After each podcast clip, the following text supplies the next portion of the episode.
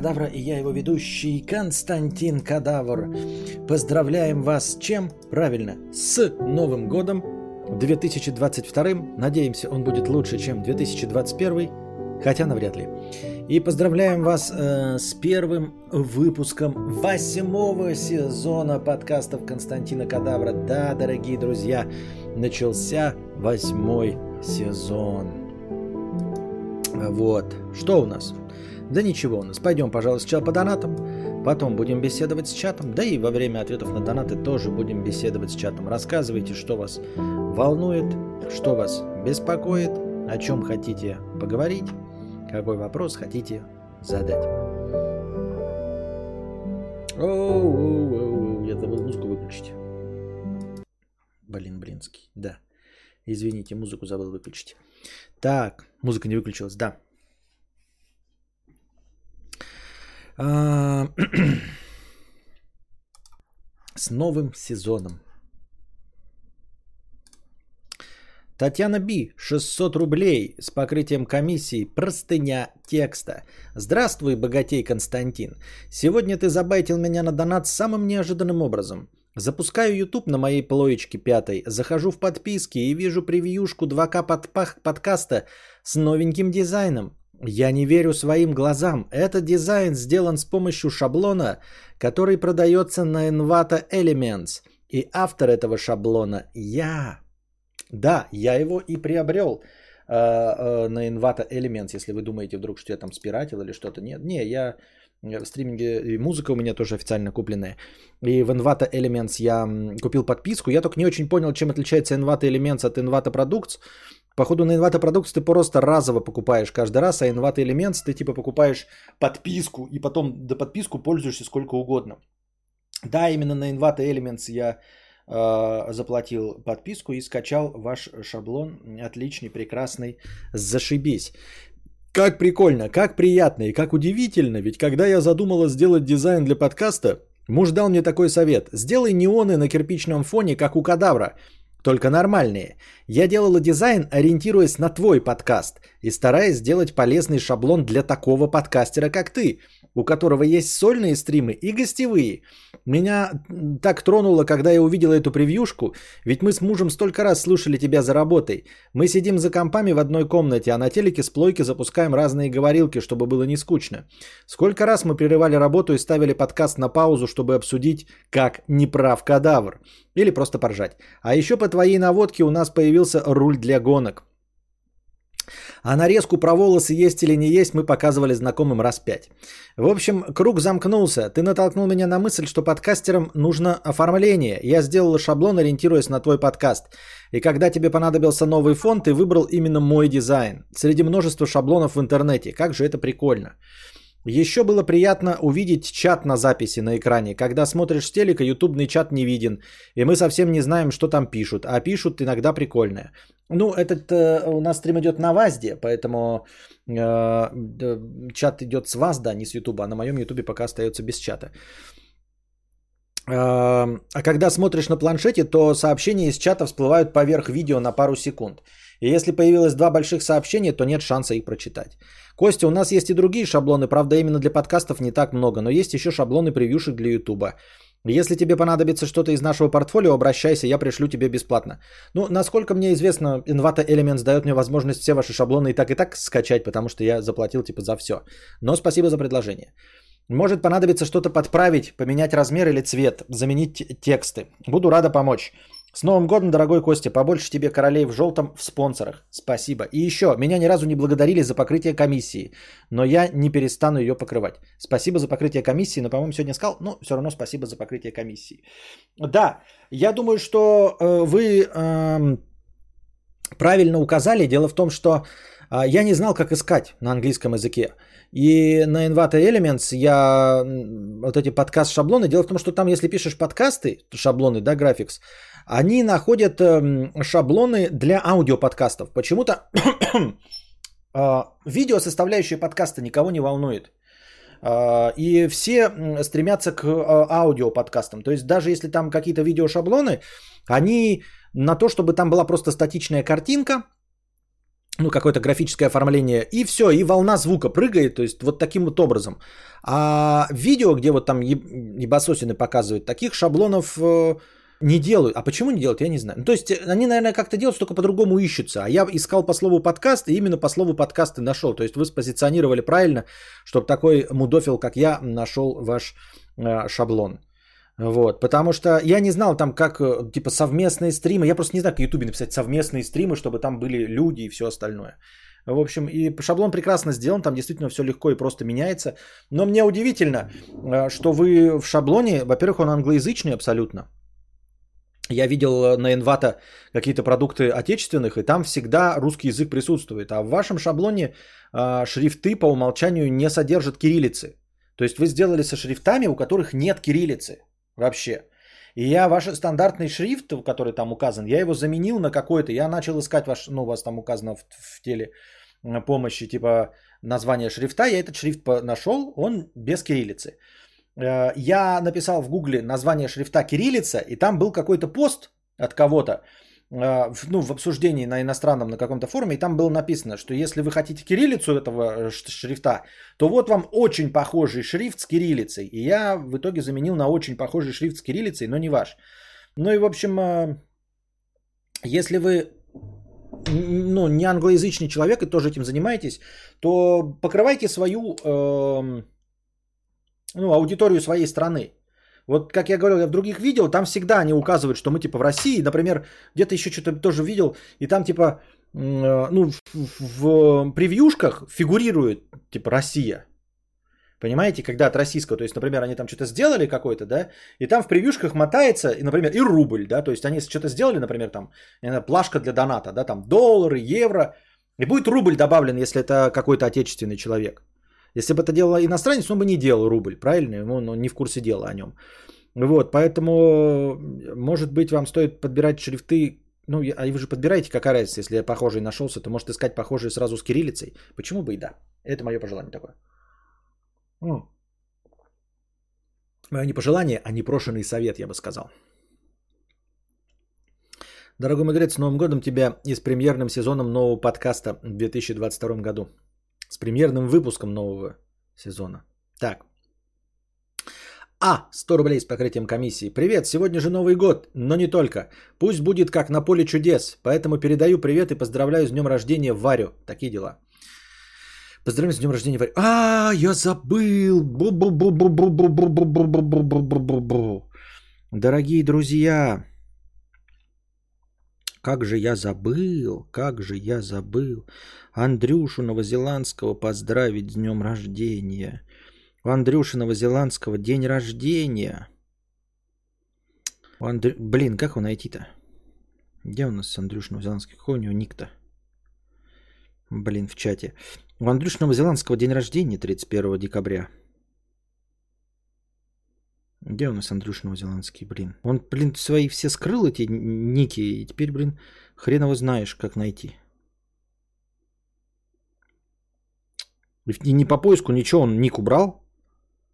И без ника сидит, и теперь ты такой вот хрен его знает, как найти.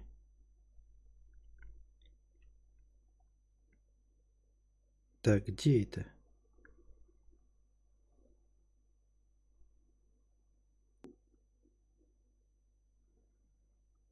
Заодно, друже, напишем поздравления. Видел. Так. Букашки напишем поздравления. Не знаю, увидит она или нет. Тоже напишем поздравления.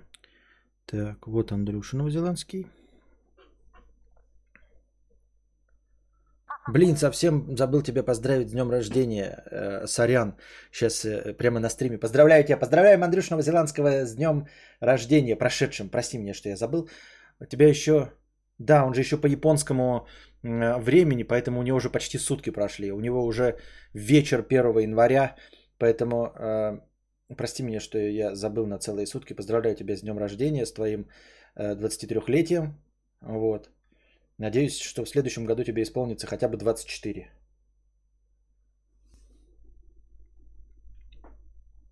Больше денег и здоровья для 23-летнего мужчины. Так.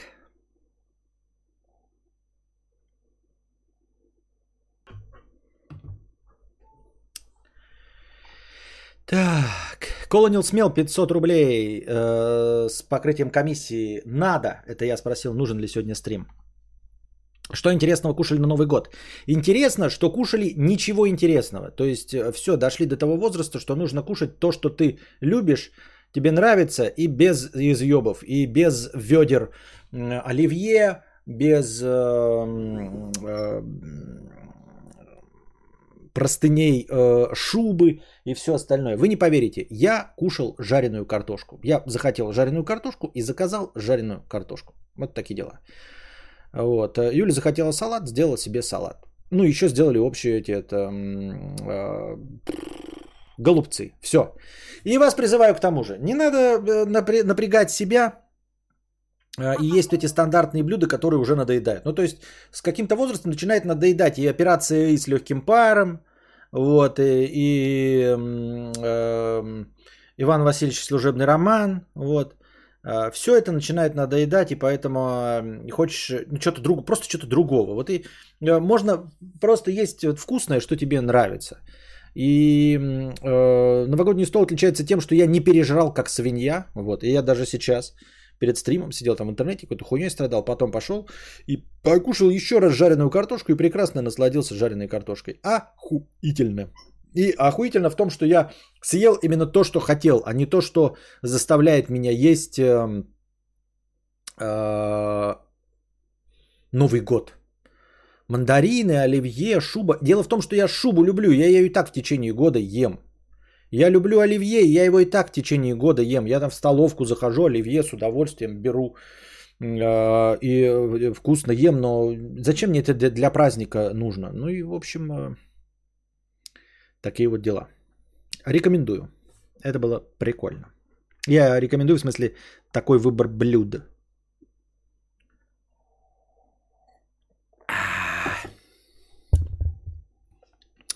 Василиса Премудрая, Премудрая 8956.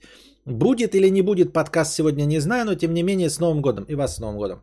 Богатейте, здравствуйте, не тревожьтесь по фигне, и пусть серьезных поводов для тревоги не будет тоже. Спасибо. Тревога – это да, это болезнь современного общества. Желаю также, чтобы у вас тоже не было тревог и беспокойства. Ирина Сапелкина, 500 рублей с покрытием комиссии. Спасибо. С Новым годом! Здравствуй, богатей, Константин. Спасибо. И вы тоже здравствуйте и богатейте. Пусть все будет у тебя и твоей семьи замечательно. Я сижу в Германии. Тут сегодня все уныло. Даже рынки рождественские закрылись. 10 января предстоит серьезный экзамен, поэтому буду с завтрашнего дня уже продолжать учить. Пожелай, пожалуйста, удачи. Удачи в учебе. Вот, 1 января наступит. Да и в Германии там, наверное, и так шумихи, алкоголя и всего нет, поэтому можно смело, спокойно, тихо готовиться к экзаменам. Никита Вестунов, 300 рублей. Константин, выходи в новогодний эфир. Все готово, все в сборе. Все в сборе. Тебя не хватает. С Новым годом. Спасибо. Аноним, 1500. Ты так, под, под, Поднакатим настроение, спасибо. Однажды я задался вопросом 50 рублей. А долго ли я буду смотреть кадавра? И вот сегодня я понял, когда перестану. Когда, зайдя на стрим, увижу 5000 зрителей, веселого Костю, который ни на что не жалуется, у которого зарплата уже 100 тысяч в месяц, который написал книгу, исполнил свою мечту, у которого прекрасная семья, живущая в достатке. Тогда я скажу себе, вот здесь теперь все хорошо, еще один довольный жизнью человек. Отпишусь от канала, закрою вкладку, выключу компьютер, выйду на улицу подышать свежим холодным воздухом. Мне так и хочется продолжить. Вот здесь теперь все хорошо, еще один довольный жизнью человек. Отпишусь от канала, закрою вкладку, выключу компьютер и выйду на улицу подышать свежим холодным воздухом ядерной зимой. Аноним 186 рублей 44 копейки. Новый, новый, новый, новый год. Спасибо. Артур 22 евро. С Новым годом, с новым счастьем, с новым сезоном. Спасибо. А что у тебя за Артур такая выбор постоянно по 22 евро донатить? Почему по 22 евро? Э, чтобы что? Зачем? Почему? Почему именно по 22? Дрю 500 рублей, спасибо. Ах да, я же Дрю. Всем привет и старперским подписчикам. Андрюша НЗ добра, спасибо. Таксик 50 рублей, Новым годом тебя, Костик, и твою семью всего хорошего, побольше денежных мешков, а не нищих подписчиков, чтобы здоровье было израильский уровень, чтобы вешал и скраш, вещал, наверное, и скрашивал будни своими смехуёчками и пиздахахоньками. Въебал блинов. Спасибо. Спасибо. Вот. Прочитали все донаты. А, Типа 20-22 год потом. Нет, не сейчас 22 евро. Он все время донатит по 22 евро. Ровно 22 евро донатит постоянно Артур. Вот, э, дочитали до конца донатов. Давайте накидывайте свои темы. Пожелания пишите в чате. Вот, что обсудим? Итоги года. Я бы, можно было итоги года типа, ну, киношные делать, кинобред. Но я в этом году не посмотрел. Но итоги киногода не посмотрел еще. Mortal Kombat. Э, Черная вдова. А, Челопук. Вот. Э, ну, еще и много чего не посмотрел, короче. А, э, Матрица не посмотрел тоже. Вот. Скорее посмотрел мало, чем можно было. Меньше, чем можно было. Но в целом вот такие вот дела. Ну, либо выйти на улицу подышать холодным воздухом. А, понятно все, не буду читать это слух, да. Вот. Что нам год 22 год? 22 год. Это уже даже, понимаете, даже в фантастиках уже, даже в фантастиках фигурировали какие-то 2015, 2021, 2022 уже не фигурировали в фантастике. А знаете почему? Вы скажете, как это ну, в будущем? А дело в том, что смотрите, какая штука. Дело в том, что до какого-то момента будущее любили указывать вот там космическая Одиссея 2000 года, да? Например, с 1985 года, с момента появления, значит, эм, назад в будущее, они далеко набрасывали на 2015. А, ну, будущее было в 2015, по мнению э, Роберта Земекиса. А почему, например, нету будущего, ну вот где-то вот наших годов? Потому что, во-первых, не сильно далеко, ну так далеко никто не хотел загадывать в той фантастике. А где-то начиная с 90-х годов, э, с конца 90-х, стало понятно, что к 2022 ничего не изменится. Понимаете? То есть, как бы фильмы, снятые в 80-х, 90-х, они обращаются, которые глупенькие, они обращаются к ближайшему будущему. Где-то вот в районе 2020 года. До него, там 2010, 2015, может быть, есть там 2025. Они, конечно, есть, может и 2022. Я имею в виду, что не так массово и много. Потому что к концу 90-х стало понятно, что никакого фантастического э, цивилизационного роста не будет. И поэтому надо в фантастике указывать какие-то уже дальние сроки. И вот начали появляться 2300, 2500, блядь, 2220 25-й. Вот. В каком году произошел, ну-ка, э, в каком году происходит действие фильма э, «Дитя человеческое»? Я не помню. Вот, по-моему, там вот это как раз такой вот значок, что, э, в принципе, все реалистично, все хорошо. Э, ну, типа, не какая-то там фантастика, где в космос летают, там будущее дикое, а вот ближайшая к нам фантастика, э, дети перестали рождаться. И вот я не знаю, насколько близко. Вот. Она к нам. Так, в каком действии сейчас происходит, тоже посмотрю, поищу. Блин, где это? Нихуя с телефона, блядь, не Нахуй я телефон взял? С телефона не умею искать.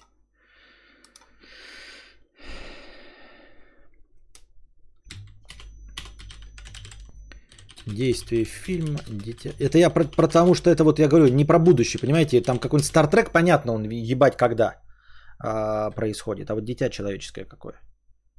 2027 год, спасибо. 2027 год. А,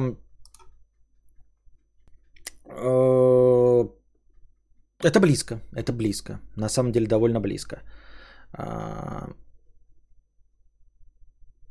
Наверное, потому что она как раз-таки фантастика не про будущее, не про эти и все остальное. Поэтому они так стали. Но в целом фантастика теперь, которая вот космическая, она стремится к каким-то более дальним строкам. А вот Star Trek, вот который новый, Star Trek, он в каком году происходит? Star Trek. Год действия. Ну, это US Enterprise. В каком году, интересно, происходит действие? Звездный путь, фильм 2009 года. Вот в фильме 2009 года. Вышел в 2009. 2387. 2387. Начало действия происходит. USS Кельвин. Ну, в общем, примерно события Стартреков начинаются в 2004. Ну, это уже реалистично, да? То есть дать 300 э, лет на все вот это себе времечко, на, дать время человечеству. А вось к, к 2380-му э, люди просто забудут э, об этом фильме, и никто претензий предъявить уже не сможет. А может быть, человечество прекратит свое существование к этому времени.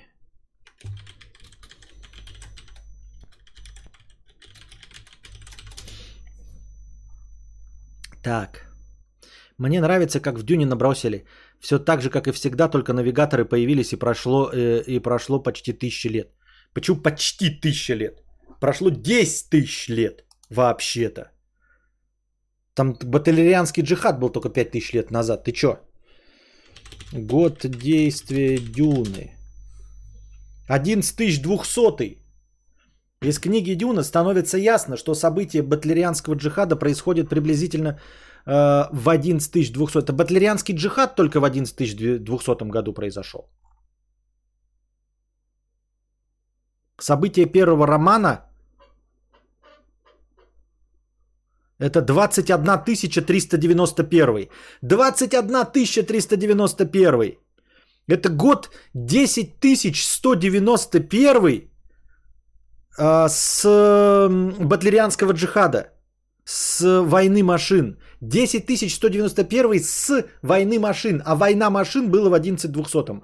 В сумме 21 391 год.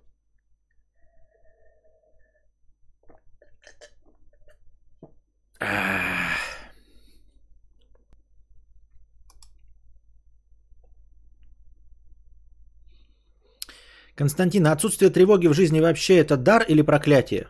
Я думаю, дар. А как это может быть проклятие? Конечно, дар. Конечно, дар. Никогда ни о чем серьезно не переживал, от распространенной тревожности не страдал, но кажется мне многие возможности в жизни упустил из-за того, что э, ни из-за чего, ни откуда никогда не суетился. Я тоже никогда ничего не суечусь, но э, тем не менее тревога и беспокойство не покидают меня. Сорян, но тут не важно. Да, не важно, ну, в смысле далеко, это далеко вперед.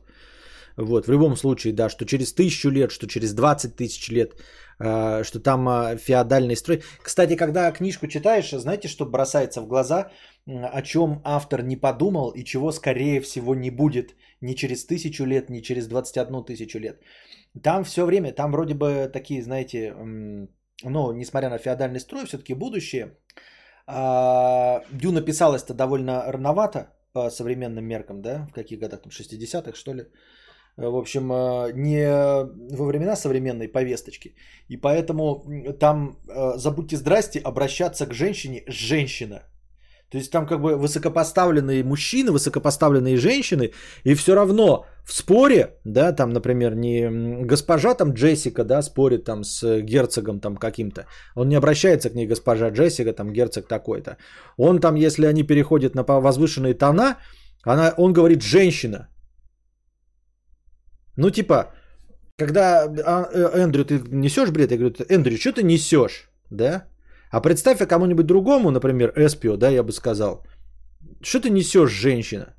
Ну, то есть очевидно, да, что ты не бесполому существу обращаешься, а конкретно давишь на то, что это женского пола. И там это не один раз заметно для меня, как там какого-нибудь э, СЖВшника, ничего подобного. Это прямо сквозит. То есть 2000, 20 тысяч какой-то год, это уже сейчас такая непозволительная роскошь, да? Ну, представьте себе какой-то, я не знаю, встреча в верках, и кто-нибудь Ангелы Меркель сказал бы не госпожа Меркель, да, там, или не ангела, а сказал бы, блядь, женщина. Ты там своей Германией занимайся и все. Это же прям вообще это уму непостижимо такое, блядь, обращение, правильно? А там, забудьте здрасте, какова бы она была высокопоставленной женщиной, ей может м- просто даже гораздо ниже по статусу мужчина просто вот сказать ей женщина. Что ты типа не права на том основании, что ты женщина. Такие дела. Но это, конечно, не фигурирует и не будет фигурировать, скорее всего, в экранизациях. Но и уж тем более не доживет ни до какого батлерианского джихада и всего остального. Такие вот дела. Такие вот дела.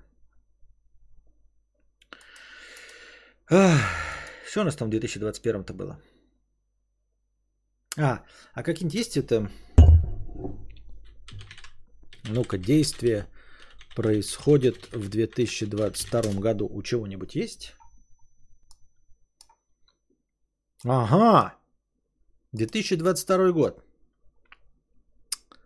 А, вымышленные события. Война будущего. Трансформеры последний рыцарь. Война будущего. Это что такое война будущего? Война будущего. Что за война будущего? Это где Крис Пратт, что ли? Они в будущее отправляют, да? Да-да-да, это вот последний фильм.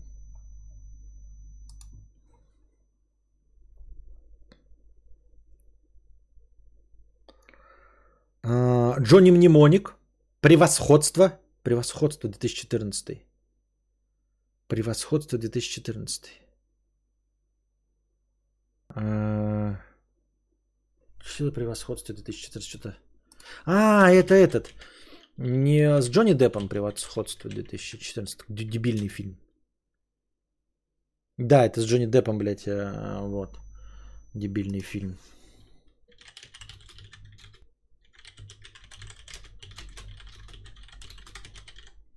Так. Э, серии Ранобе, аниме и манги Sword Art Online 2009 года. Sword Art Online.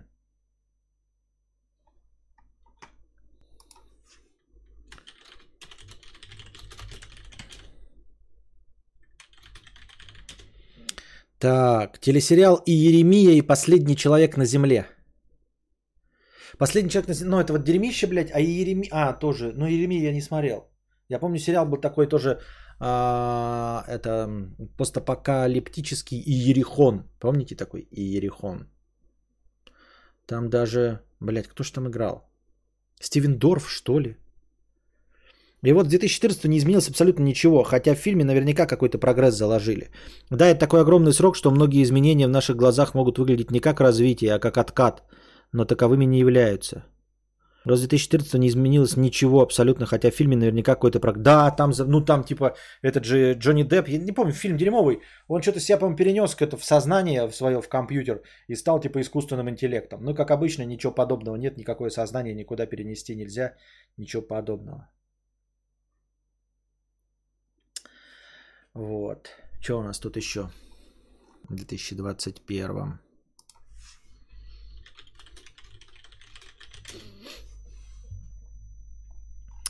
А, так, пла- планируемые события, да, 2022 год. Э, невисокосный год. 22 год третьего тысячелетия. 22 год 21 века. Второй год третьего десятилетия. Третий год 20-х годов. Охуеть, блядь, тут написал. Еремия такого же качества.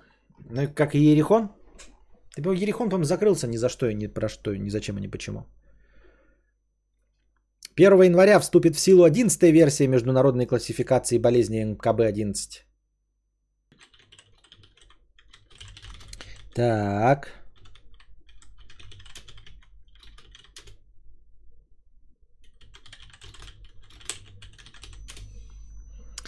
4 января перестанут поддерживаться продукты BlackBerry. О, BlackBerry, все, пере, про, поддержка закончилась, закрылась совсем нахуй. BlackBerry, BlackBerry. Ну, это знаменитые телефоны с клавиатурой. BlackBerry, BlackBerry. Венера пройдет... Чего, блядь? 39,76 миллионов километров от Земли. Это, видимо, близко.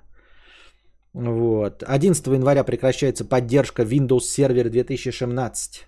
2016. Ну, парламентские выборы в Ливии, это очень важно. Так. Зимние Олимпийские игры в Пекине с 4 по 20 февраля.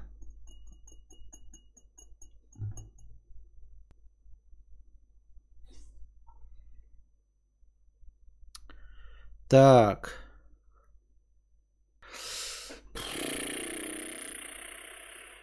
6 февраля, дай бог, если доживет Елизавета, королева Англии, 6 февраля она отметит платиновый юбилей э, восхождения на британский престол. То есть она будет первым из британских монархов, правящим 70 лет. 70 лет. 70 лет. Понимаете? Это вам не э, бухты-барахты. Это вам не шубу в трусы заправлять. Так. Так. Конкурс американской песни. Пиздец, как интересно.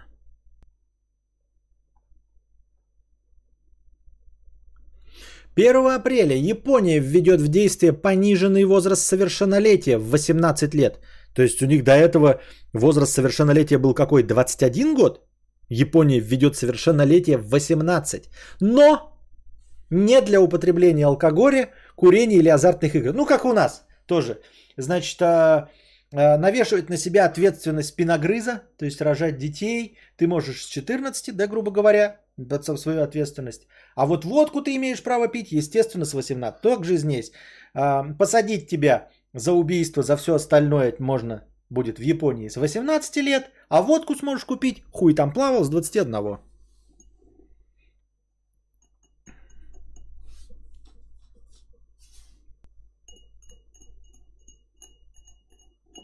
С 13 по 29 мая чемпионат мира по хоккею. 15 июня полное завершение поддержки браузера Internet Explorer 11. 70, мать его, лет. 70 лет на престоле.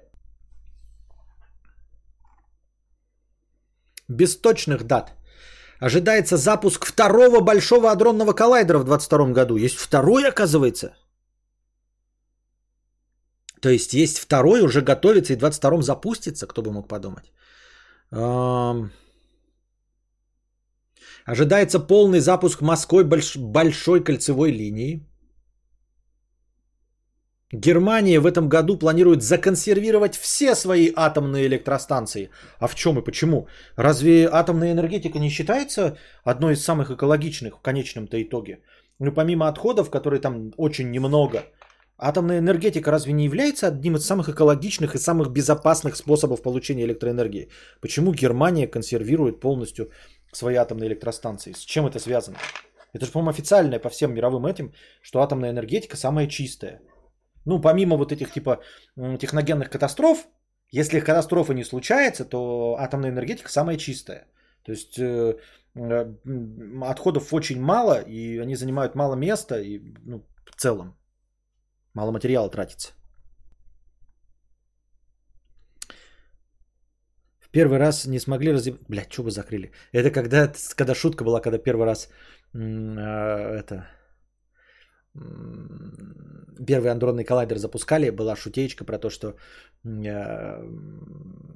у физиков есть такая традиция, каждые 13,5 миллиардов лет они э, запускают большой адронный коллайдер.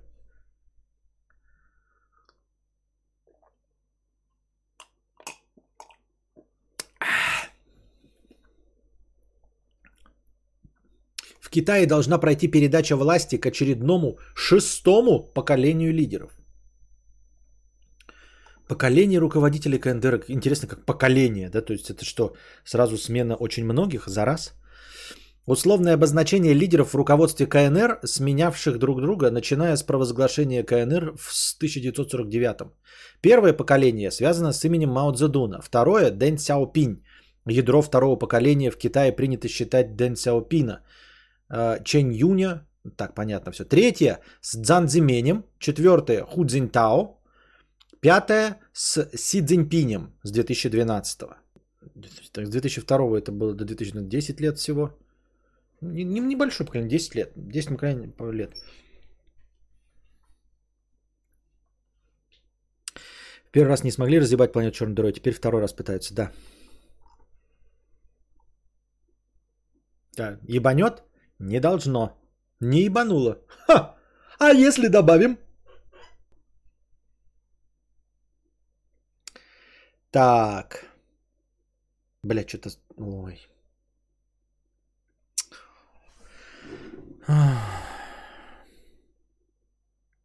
Константин, а почему бы вам не сделать писинг-паузу длиной до завтра? Это что, подъеб какой-то или что? Это что это вы такое говорите? Не пойму. Шутки про потеряют они актуальность. Мы даже не будем шутить, а вдруг я захочу в Китай поехать. Осуждаю тебя целиком и полностью, Кося. Костя. Вот. Ставьте плюс, если вам нравится стрим, если я не зря пришел, если мы вообще сегодня не зря тут собрались.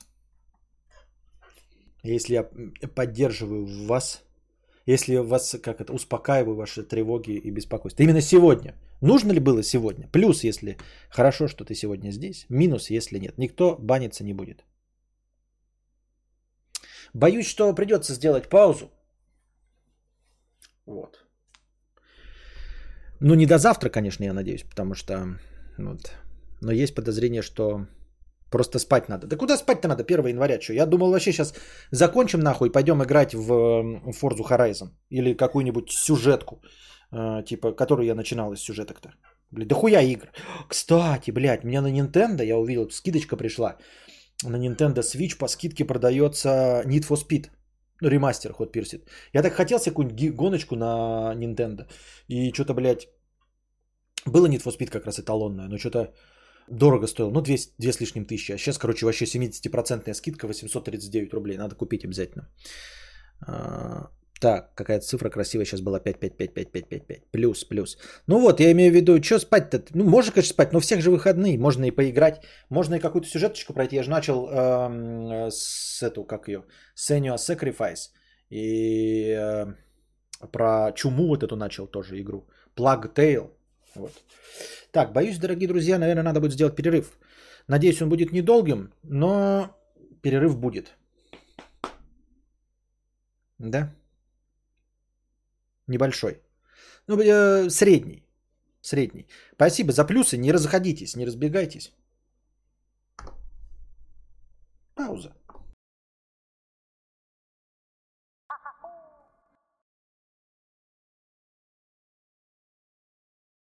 Так. И с, с вами вновь я. И вновь здесь. Так. На сайте Евросоюза написано переход на электроводородную энергетику с 2030-го. А, на электроводородную.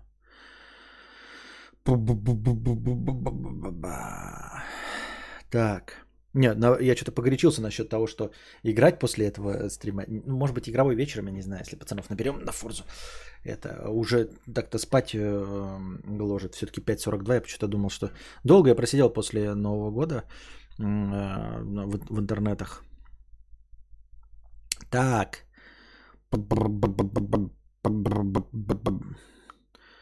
Так.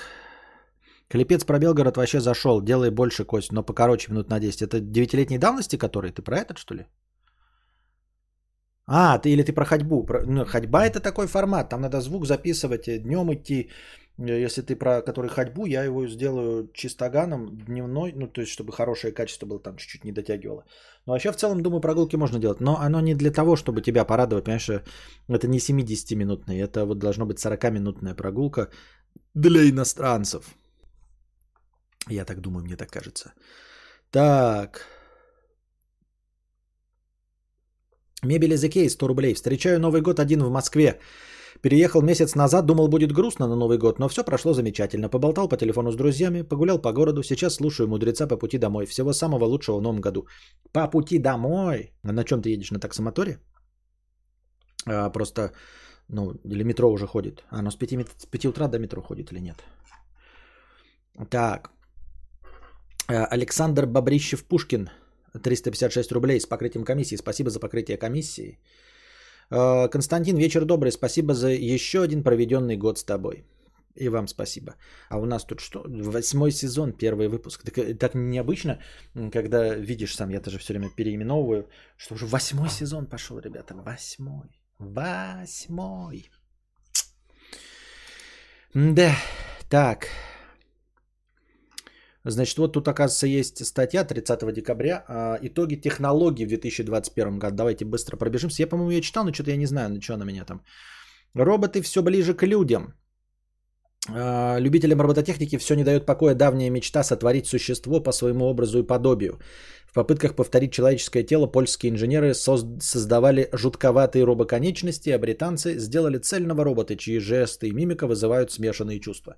Ну, понятно, смешанные чувства из-за зловещей долины и всего остального, но мы стремительно движемся к э, батлерианскому джихаду, к US Robotics, к Skynet и всему остальному. Э, ну, наверное, в пределах нашей жизни такого не произойдет, да и вообще. В целом хотелось бы, конечно, мечта, это, как я вам говорил, как в фильме «Я робот» с Уиллом Смитом по э, произведениям Айзека Азимова, чтобы у нас у каждого был робот, такой отдаленно напоминающий человека, идеальный слуга, который ни на что не жалуется. Ну и так же, как и в Детройте, в общем-то, тоже прекрасные э, слуги. Только не обязательно они должны выглядеть как люди. Это пускай будут выглядеть как роботы, но даже пускай это выглядит как терминаторы, ну там типа скелетообразные, но прикиньте, такая ходит дура, убирается за тобой, готовит все, на тебя наплевать э, ей, эм, не, не оскорбляется ни на что, э, грустняшки не ловит, все, все остальное. Константин, с Новым годом вас. И вас всех с Новым годом, и тебя, Евгений, тоже. В смысле, Евгений, тебя с Новым годом. Роботы, роботы, US Robotics, ой, US Robotics, Boston Dynamics, э, все остальное. Нейросети заменяют людей все лучше и лучше. Но не заменяют. Опять вот эти разговоры про э, то, что нейросеть это искусственный интеллект. Нейросеть это не искусственный интеллект. Это более сложный э, алгоритм, но все еще алгоритм, просто с большим количеством вариантов. Это все еще if, then. И все. Больше ничего, по сути дела, правильно? Вот, просто больше вариантов, чем больше вариантов. Но с другой стороны, может быть, мы и э, тоже роботы, просто с большим количеством э, вариантов, часть из которых непредсказуема на данном этапе. Ну, то есть, э, то, как человек поступает, он все равно чем-то руководствуется, какими-то факторами. Просто на данном этапе развития человечества мы не можем эмулировать человеческую деятельность, симулировать, да? Вот и все. Поэтому, если в какие-то в каких-то областях, например, там в чатике, уже кого-то можно убедить в том, что это человек, особенно если человек недалекий, то в целом, да, как поведение человек, человека довольно сложно скопировать. И проблемы, которые возникали у как его называют, хотел имя, так хотел, знаете, мне так нравится бравировать какими-нибудь именами, четкими названиями, точными, чтобы э, вот э, пыль в глаза бросать, что я помню.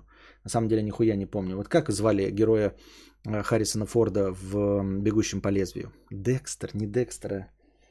Декарт, Декарт. Декарт, а дальше что? Ну, короче, проблемы Декарда нам не близки, чтобы так сидел ряд, э, напротив нас робот, потел, глазки бегали, и мы по каким-то вопросам его угадывали. Уже даже есть несколько юмористических роликов вот про то, что, э, знаете, это капчи. Типа, докажите, что вы не робот, поставьте галочку, да, там, типа, настоящий тест Айзека, э, называется он, по-моему, тест Айзека, да, на определение искусственного интеллекта.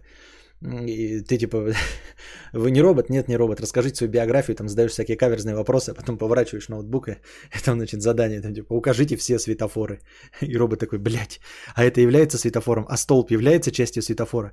Сука, а тут немножко два пикселя залезло, а это является частью светофора? Глаз дергается и лопается. Такие вот дела. В Китае создали нейросеть в 10 раз мощнее самой продвинутой нейросети GPT-3. Ну вот это тоже, да, в Китае создали в э, э, нейросеть в 10 раз мощнее. Это то же самое, что вы скажете, например, мой член там, знаете, э, э, ну, грубо говоря, там, да, в 10 раз длиннее, чем э, член Константина Кадавра. Ну и э, чем вы хвастаете? Ну, в 10 раз слишком много, да? Например, у меня такой огромный член, что он больше, чем у кадавра в два раза. Ну и чё, блядь, 14-сантиметровый член? Ну и чем ты хвастаешься? 14-сантиметровым членом, правда? Вот так же здесь в 10 раз мощнее, чем GPT-3, которая э, занимается тем, что э, работает автоответчиком э, в, на, на сайтах, которые пишет э, «Здравствуйте, какой вопрос вас интересует? Э, задайте его, и к вам подойдет э, настоящий оператор и ответит на ваши вопросы». Бо, Букашка, с Новым годом, кстати, коллега, да, с Новым годом получили, я вам э, этот, написал тебе в личку, поздрав... наверное, это поэтому и пришла. Спасибо. Декстер, кстати, новый сезон вышел, а я не смотрел его. Рик Декарт, спасибо, Рик Декарт. Ну, Рик, я вот Рик никто, все помнят, что Декарт? Оксфордская нейросеть МТНЛГ имеет в три раза меньше пара- э, параметров, чем у китайской рекордсменки. 530 миллиардов против 1,75 триллиона. И она уже умеет выстраивать рассуждения на естественном языке. Настолько логичные, что прикла- пришла к выводу об опасности искусственного интеллекта. Но заметила при этом, искусственный интеллект всего лишь инструмент, и все зависит от того, в какие руки он попадет. А там еще, кстати, было, где-то какую-то статью читал, да, что типа вот искусственный интеллект, он обучается там на сообщениях в интернете, и там ему задали какой-то вопрос. А, а, ну да, вот видите, что нейросеть пришла к выводу, а, что искусственный интеллект опасен. На самом деле это же не ее вывод. Она на самом деле подчеркнула эту информацию из интернета, а в интернете, как и вообще везде в общественном а, доступе, ну, в информационном поле, велики страхи перед искусственным интеллектом. То есть это не она пришла к выводу там логическому, она просто увидела, что э, огромная часть сообщений так или иначе сводится к тому, что э, искусственный интеллект это страшно, опасно, плохо, US Robotics и прочий Skynet. И, и, и, она, и она сказала, что там? И она сказала, что искусственный интеллект это плохо. То есть она на основе ваших же выводов это сделала. Большое достижение, я вас умоляю. Если я сам часто не могу понять в капче, это поезд, автобус или яхта, стоит задуматься? Не знаю. Я на самом деле тоже очень часто задумываюсь, но и типа отвечаю почти на TBC, почти всегда это правильно. Есть подозрение, что отвечать неправильно, да, это тоже норма. То есть я вот такой смотрю и думаю, блядь, а здесь есть или нет? Ну там, знаете, когда сложные какие-нибудь, типа, укажите здесь пальмы. И ты такой не можешь рассмотреть, есть там пальма или нет. Ну, на фоне деревьев разных, там есть пальма или нет. Ты там указываешь или не указываешь рандомно. А, и потом приходит и все окей, и все нормально. А, проходишь э, капчу эту. А, я подозреваю, что она работает не так просто, как нам кажется. Она, в общем-то, не требует ответа. Она требует от нас реалистичной человеческой реакции. Может быть, настоящий робот, просканировав бы э, всю информацию, точно понял, есть ли там пальма или что-нибудь в этом роде. А человек не может. Именно так он отвечает. Он отвечает неправильно, а по-человечески. Понимаете? Они нейросеть не думают, они только запоминают правильные результаты людей. Да, и все вот эти э, параметры, 530 миллиардов, да, параметров, но это типа вариативность, просто большая, широкая вариативность. Мне что-то вот так иногда начнешь, мне сейчас так нравится картинка моя, охуительная просто кажется. От охуительная картинка у меня на стриме, просто, блядь, фантастическая. Вот сейчас лицо, цвет лица прекрасный, э, четкость отличная, не знаю, Full HD вы это видите или нет.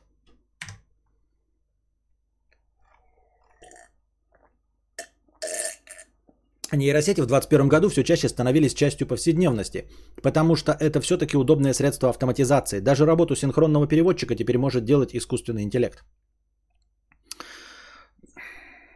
Ну, работа синхронного переводчика, она вообще довольно такая спорная. Я ни в коем случае не недооцениваю работу э, переводчиков. Это, вы знаете, да, мы уже об этом говорили, я читал и вам озвучивал о том, что э, работа синхронного переводчика является одной из самых сложных мозговых деятельностей, самых энергозатратных и самых, как бы вам сказать, там, э, с максимальным коэффициентом интеллекта. То есть э, проводили исследования, заставляли людей ну, какие-то решать вот мыслительные задачи и как там томограмму мозга брали в этот момент, чтобы понять, когда мозг больше всего занят. Ну и думали там математические операции, там доказательства каких-нибудь математических теорем, может быть, еще что-то. Нет, пришли к выводу, ну перевод тоже в том числе сам по себе перевод довольно сложный процесс. Но когда мозг работает, блядь, на полную катушку, просто горит э, ядерным огнем, вот э, на въебе, на пределе своих возможностей, это синхронный перевод.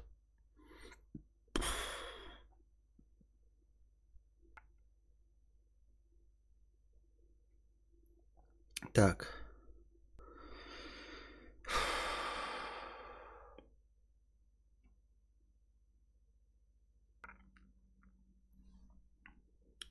Главным же событием года в области искусственного интеллекта можно назвать открытие доступа к исходному коду нейросетей Apple AlphaFold и Rosetta A Fold, которые успешно решают одну из крупнейших проблем биологии – предсказание трехмерной структуры белковых молекул.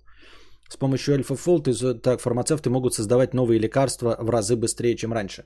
Ну вот да, нейросетей в смысле как очень сложную и быстро, сам, быстро работающую и самообучающуюся. То есть самообучающуюся, само находящую варианты. Это прекрасно, да, когда э, искусственный интеллект, он этим и должен заниматься. Он должен обрабатывать большое количество данных, огромное, которые человек не может у себя удержать в голове. Вот, в общем-то, для этого и изобретался компьютер. Не исключено, что если бы не было компьютеров, да, то мы бы многих вещей не открыли и не сделали, не только потому, что не могли бы набирать там текст э, своей докторской диссертации в Word, а просто потому, что э, некоторые открытия являются результатом обработки огромного количества данных. Да? А, я не могу привести пример вот из такой практической эм, применяемости, но по, по части космоса, например, да, обработать огромное количество данных, получаемых с вот этих спутников, чтобы понять, как движутся звезды, да, каждую отдельную э, просчитывать эм, при помощи линей, ну, логарифмической линейки калькуляторов было бы долго и ничего невозможно было бы сделать. А так просто огромные массивы данных обрабатываются и делаются какие-то выводы, да? Так себя нахваливаешь, можно скоро песни начать петь, как самовлюбленный Басков. Я натуральный блондин на всю страну. Ты про кого? Автомобили без водителей, беспилотная доставка и летающие такси. Уходящий год дал понять, что транспорт без водителей, пилотов и операторов уже дело времени. В Калифорнии тестируют беспилотные такси, в Корее э, беспилотные маршрутки, в Москве скоростные поезда под управлением ИИ. Нейросети грозят вытеснить не только таксистов и машинистов, но и дальнобойщиков. На американские дороги вышли первые беспилотные грузовики. Но беспилотные грузовики, это, конечно, дело давно... Ну, вот я считаю, считаю тогда, ни в коем случае, конечно, увольнять не надо никого, но в целом, например, Почему-то мне кажется, что ну, с самого начала нужно а, работать над э, автоматизацией, например, метро. А, Все-таки метро, оно ездит по одним и тем же маршрутам, да, там переводятся какие-то стрелки. Я думаю, что это можно автоматизировать. Почему, вы скажете? Да, я не, не хочу, чтобы машинисты метро теряли э, свои рабочие места. Они могут, я надеюсь, переквалифицироваться в машинисты дальних поездов, что было бы здоровее даже для психики, потому что одно дело смотреть в черных тоннелях и э, ну, работать тоже на максимальной в максимальном режиме внимательности. Или ехать с небольшой скоростью смотреть на природу. А вот метро э, хотя бы из точки зрения опасности. Во-первых, э, легче и быстрее и лучше будут э, реагировать на всякие опасности падающих людей и все остальное э, машины. А во-вторых, не будет никаких психологических травм в, случае самоубийц и прочих падающих э, пьяных и всего остального. Понимаете? Потому что э, это же ну, существующая проблема, что человек, работающий машинистом, ну, он, конечно, ну, ничего не может предпринять, но видеть, как твой поезд, который твоими руками управляется, давит человека, это э, каждый раз э, большая психологическая травма, после которой люди, возможно, уходят из профессии, а кто-то проходит психотерапию. Зачем это надо, когда, ну, вариативность езды поездов в метро, она не такая уж и большая. А если еще представить себе, я плохо помню, но в Питере же есть закрытые станции. Вот в Москве их мало. Почему бы не сделать все станции закрытыми? Я имею в виду под закрытыми станциями, это когда э, вот на проезжую часть не может попасть э, человек. Две, вот подъезжает поезд, и вот здесь стена, и тут двери открываются, как у лифта. Внутренние двери э, поезда и внешние двери на станции. То есть человек, вот закрытые двери, никто не может туда упасть в принципе. И если такими станциями сделать все, это же не отменяет красоты вот этих московских станций. Они же, у них же красивые вестибюли, вот эти внутренние части, резные всякие фигурки. Они же не от... Красота-то делается не на стороне поезда, правильно? Поэтому если это все закрыть, может даже каким-то стеклом прозрачным, да, там плексиглазом, вот, если не хотите делать все этим, чтобы было видно поезд. Но, тем не менее, никто бы не смог туда прыгнуть, то тогда можно вообще до автоматизма довести вот это все. И поезда будут ездить четко по расписанию, э, ну, ничего не забрасывая и реагировать, если вдруг каким-то образом какое-то живое существо упало, и будет максимально безопасно. Я так думаю, мне так кажется. Я, я не понимаю, можно было бы, знаете, отмазываться тем, что это как-то дорого, да? Э, что это невозможно реализовать. Я же не в курсе дела технических вопросов. Но я когда... Это такое... Э, как вам сказать, очевидное решение. И когда я приехал в Питер и попал на такие станции, там такие есть, я удивился, а что так можно было? То есть это, это все время так можно было сделать? Я же прав, есть такие станции метро в Питере, правильно? То есть с самого начала так можно было сделать. Чтобы к поездам нельзя было ни об них удариться, ни упасть на, на пути и все остальное. Они уже сделаны, такие станции. Значит, можно все такие сделать. В чем проблема? И для чего открытые поезда нужны? Для чего? Вот какой в этом смысл? Я не понимаю.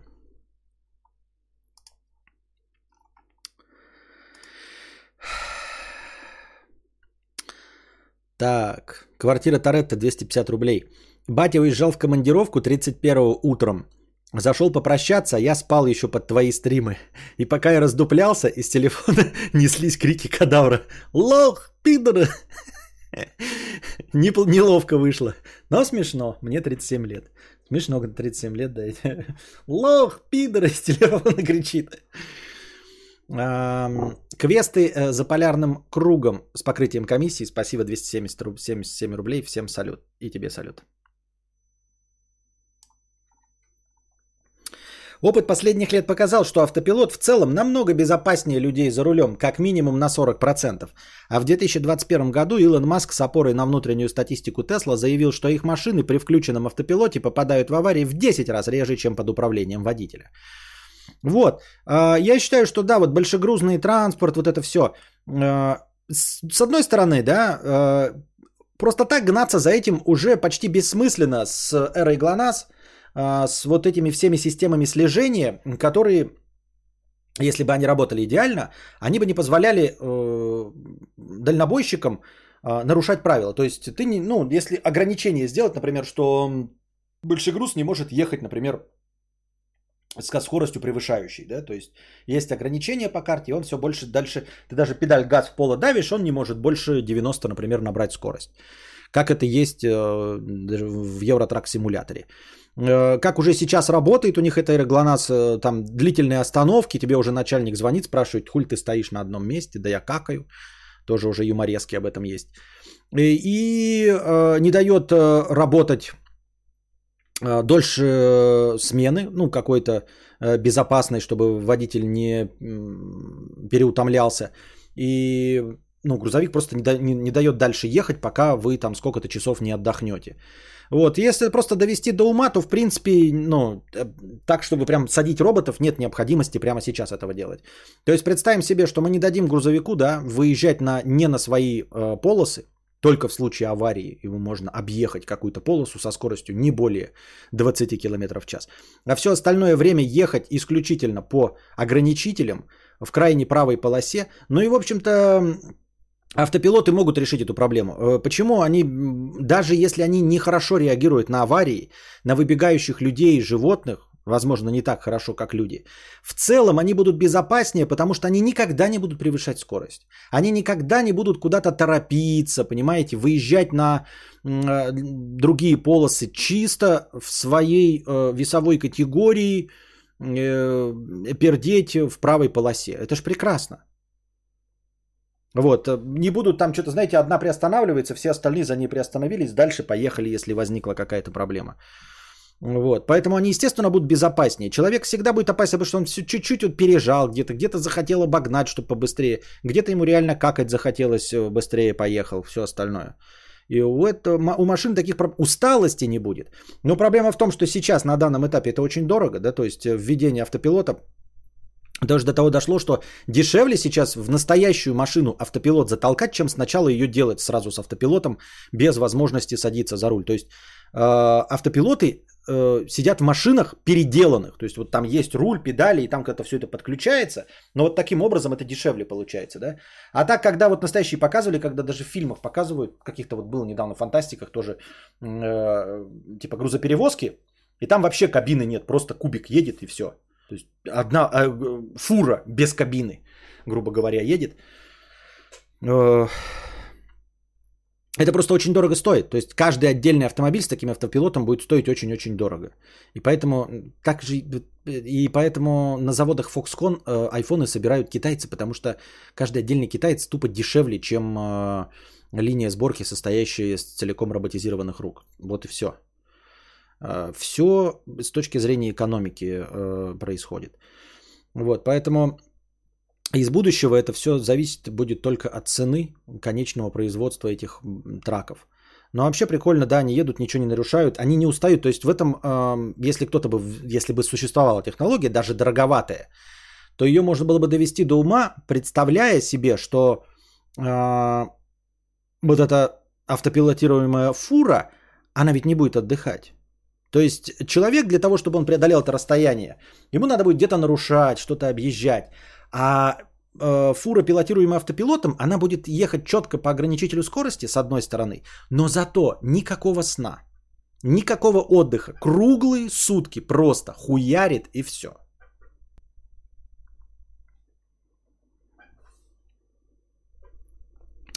Если безопасность автопилота не стопроцентная, то это этически сложная тема. В случае вины водителя это человек убил человека, а в случае с автопилотом человеческая жизнь равняется к запланированным потерям. Но зато они меньше. Давайте статистику посчитаем, все-таки будем адекватными. Посчитаем статистику и все. Алекс Бипи, 5000 рублей с покрытием комиссии. Спасибо большое за 5000 рублей. Костя, с Новым годом. Как обычно, пробегал мимо и зашел посмотреть. Вижу, что у тебя все стабильно и даже стрим будка обустраивается. Желаю дальнейшего активного развития. Подкасты с Кузьмой очень живенько смотрятся. Свою игру не планируешь опять провести? Со зрителями? Ну, посмотрим. Может быть, в выход... ну, выходные, вот эти длинные выходные. Посмотрим, посмотрим. Не знаю. Какой-нибудь развлекательный контент. Подкасты с Кузьмой. А что вы мне в комментариях в последнем подкасте с Кузьмой два человека написали, что Кузьма бухой? Там написали, нифига себе Кузьма бухой, один человек написал, а другой человек написал, я сначала подумал, что Кузьма бухой, а потом так и оказалось. Как вы это поняли, где вы это выяснили? Просто я на подкасте сидел, даже ни в одном глазу Кузьмы не увидел, что он выпивший, а два человека написали, что он бухой. Что это за дела? Откуда это вы взяли? С чего вдруг?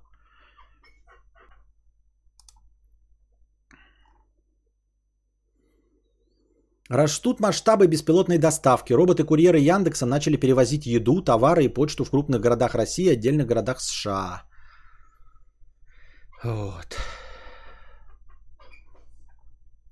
Со временем роверы могут полностью заменить людей, и профессия курьера уйдет в прошлое, но для этого нужно решить некоторые проблемы колесных роботов. Например, научить их не застревать в сугробах. Но опять-таки, я тоже не вижу проблемы с тем, что это заменит людей, потому что курьеры на самом деле могли бы заниматься не тем, что передвигаются по городу в холод, в грязь, в голод, а занимались бы тем, что подбирают еду. Ну, то есть когда ты заказываешь в магазине, все равно живой человек должен ходить и подбирать тебе товары. Пускай вот живой человек пока на данном этапе ходит и подбирает товар. А вот уж доставка от магазина до подъезда, пускай занимается ровер, пускай пыхтит по холоду, грязи и голоду. А курьеры в тепле ходят со списками и по спискам собирают Home Arctic Workshop. Добро пожаловать на уровень спонсор. Спасибо большое, что стал спонсором. Добро пожаловать в зеленые ники чата. Еще интереснее и перспективнее выглядит доставка дронами, особенно для малонаселенной местности, где инфраструктура плохо развита. Грузовые квадрокоптеры Почты России Wildberries с бензиновыми и электрическими двигателями пролетают по 150-300 км. Это уже реально существует? Они успешно прошли э, тестовые полеты и готовы к работе. Но тут, тут много проблем с лета... Летающий-то охуительно, да, на самом деле. Вот я как э, житель Якутии знаю, что там у нас нет железных дорог, какие плохие просто дороги. И действительно в отдаленных населенных пунктах было бы охуенно. Прикиньте, вы ставите точку в Wildberries, куда газель там едет по 8 часов по колдоебинам и ухабинам, а тут она взлетает, тебе просто привезла товар, и вы там его выдаете. Это охуительно, но я думаю, что э, решать сложно будет с э, авиа...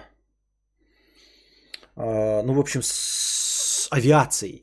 Потому что дрон можно, конечно, выбрать какую-то небольшую высоту, да, действительно, ну, типа, выше, там, в два раза, чем самый высокий столб электрический, чтобы не задевать провода и все остальное. Но в больших городах они же все равно будут откуда-то взлетать. Вот, и они будут все равно пересекать линии посадки самолетов. Вот с этим проблема, наверное. Как-то Надо с этим бороться. Ну, в смысле, с этим возник, возникают сложности. Вот, а вообще идея охуительная. Тот же самый, э, ну не самолет летит, а дрон, да, безопасно взлетает, летит на малой высоте, не уставая, ничего, и довозит груз. Ну, то есть он маленького размера, во-первых, э, в сравнении с каким-нибудь вертолетом, и везет просто груз. Только в Якутии дроны вряд ли нормально летать будут за погодой. Почему? Летают же самолеты и вертолеты. Не, нормально они будут там летать. С, если бензиновые двигатели. Не, э, не только электрические, но бензин. По-моему, охуительно вообще. Я просто сейчас прочитал бензиновые двигатели. И, и я подумал, действительно, а почему, блядь, дроны не летают на бензине? Схуя ли, блядь, все к электричеству-то приводят? Да, пускай там электрический стоит, но электричество будет занято только GPS-навигацией и, в общем, управлением. Это гораздо меньше будет тратить, тратить энергии, чем на винты. То есть на простую механическую вот работу, на самую главную, на подъемную силу, пускай работает бенз. Она же прекрасна, нет? Я так думаю, мне так кажется. Квартира Торетто. Моего батю дальнобойщика в 2019 году во время рейса по России на ходу открыли и украли технику. А вчера кадавр ему кричал «лох пидор». Совпадение? А робот, наверное, среагировал бы на вскрытие и так далее. Так что ты прав насчет безопасности. Ну нет, это тоже. Что значит среагировал? Тут э, дело было в фуре. Тут э, вины человеческого фактора абсолютно нет и твоего бати. Потому что, ну, если он на ходу открывается, то есть, если ты сделаешь открывающийся на ходу и просто ну, никакие не запорные замки, то это также будет воровать легко и у беспилотника. Так еще и легче будет воровать. Еще и легче гораздо будет воровать. Знаешь почему? Потому что э, фура неизвестно, как себя поведет. Фуру увидел этот э, водитель и начал притормаживать, там что-то гнать, ну, чтобы не останавливаться, да, что-то такое делать. А э, автопилотируемая фура, она же идеально прямо будет ехать. Она будет идеально прямо и ровно ехать. А, ограбить э, автопилотируемую фуру, если у нее открываются двери, это будет раз, раз плюнуть. Вы просто подъезжаете, и вы точно, точно знаете, что она не тормознет резко, не рванет. Потому что даже если она технически это можно, может сделать, то никто с точки зрения этических соображений никогда это в программу не внесет. Типа, э, мы не можем внести это в программу, потому что неэтично так поступать с живыми людьми, которые пытаются грабить. Это же может их убить, это же может возникнуть какая-то аварийная ситуация. Если это сделает живой человек, он скажет, я испугался. Или скажет, там типа, я боялся, они на меня ствол наставили, да, я боялся, что они меня убьют. И ему с него все э, взятки гладкие, с него все обвинения снимут. А роботизированный не сможет так сделать. И он будет ехать идеально ровно. То есть, если у него 90 км в час, вы можете его догнать и 90 ехать, буквально даже, знаете, поставить себе там вот, э, вы едете на машине, догоняете его на траке на каком-то. И поставили даже этот, эм, как называется там? Не трекшн контроль, как называется эта функция, это когда одинаковая скорость? Напишите, я слово забыл.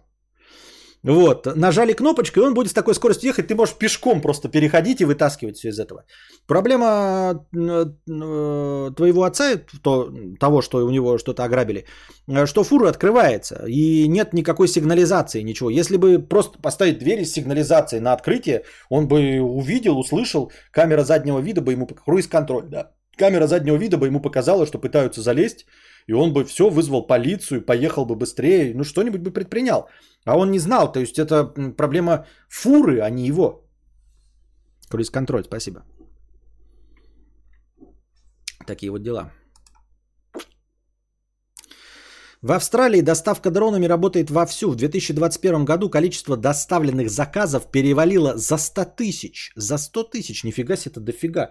Я вот видел ролики, да, там с доставкой дронами. Я думал, что это прям вообще, то есть, ну, дела далекого будущего. Просто показывают, знаешь, такие тестируемые. Такие думаешь, а, фантастика какая-то. Ну, типа красиво. Эксперименты, как мы сейчас смотрим на э, собачек Boston Dynamics. И такие думаем, ну, она, конечно, прикольно двигается, да, но понятное дело, что к ней провод подключен, потому что она электричество жрет до пизды.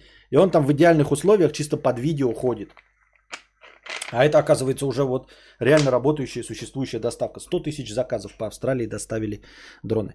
Другое дело, вот с какого они объема доставляют доставку. Ну, чтобы это было важно действительно. Ну, там, прикиньте, аккумы привезти куда-то. Ну, какая-то исследовательская группа, то что аккумы тяжелые, привозят им батарейки, да? Охуительно. Если он доставляет посылки там по 200 грамм, то и нахуй она надо, блядь, на дроне DJI летает.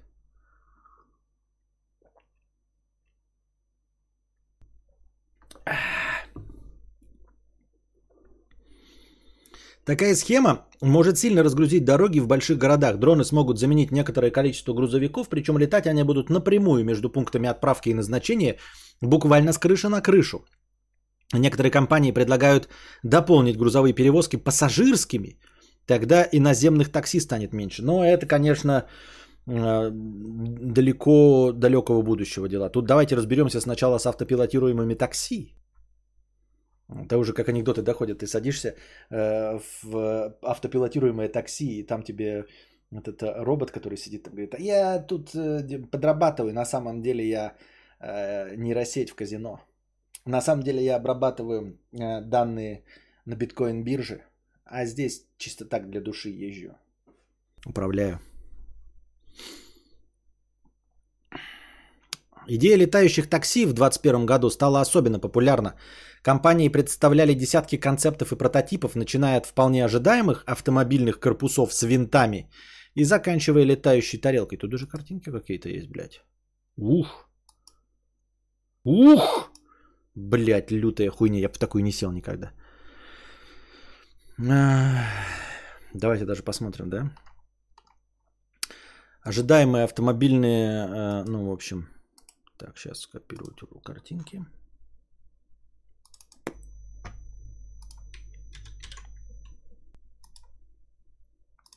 Вот такая хуерга, да?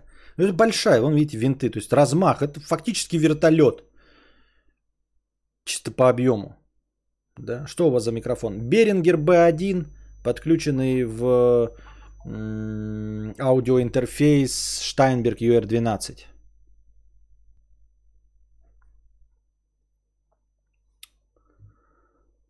Вот. Ну такое себе. Выглядит, выглядит, выглядит. Небезопасно, чисто по мне. Ну, то есть, как бы нет, я не готов. Такой хурги. А вот следующий, да, вообще. Летающая тарелка тоже такси. Одноместное такси. Сейчас вы увидите, как это выглядит. Это ужас и кошмар. Вот на этом бы я точно не полетел. Вот такая хуерга, ебать. Вы что, гоните? Она как тарелка, то есть он еще плашмя может упасть, и ты типа плашмя в ней лежишь, и выбраться не можешь. Ну, блин. Костя, у вертолета агрегатка больше, чем у самого большого дрона, раза в два, наверное. При том, что у нас и так технику дополнительно готовят для работы в Якутии. Подготовить дрон куда сложнее. Так я не спорю, я это просто к тому, что вообще в принципе моторы работают. Я... Пфф, Конечно, проблемы существуют, но я имею в виду, что в Якутии с этим бы полегче было с точки зрения авиации, да, и там она действительно нужнее. Ну, то есть, а что толку тут до деревней, до деревней возить, если тут дорог полно? Ну, едь на газельке, привези куда угодно, в любую точку можешь на газельке привезти. А попробуй, я ехал из э, Якутска в Нерюнгри 12 часов, ебал я Тулюсю. Не знаю, как там сейчас, но это была... Ну, вы видели эти все дороги в интернете. Якутск-Нерюнгри. Какой в очке провод? Ну, ок, дед просто не в теме. Чё?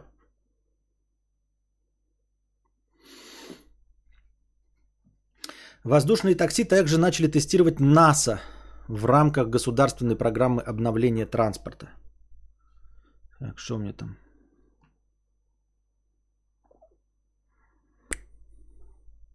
А что? Мне два раза одно и то же сообщение пришло. Так. Вроде той, что собирается э, развернуть Hyundai в десятки э, э, стран мира. Hyundai. Urban Airport. Hyundai уже там планирует порты. Первые станции. Сеть летающих такси в 65 городах мира. В 12 часов тебе повезло, в Якутск Нерингри 16 часов катался. Да, но мы уже ехали по замерзшей э, такой трассе, там говнище не было совсем уж.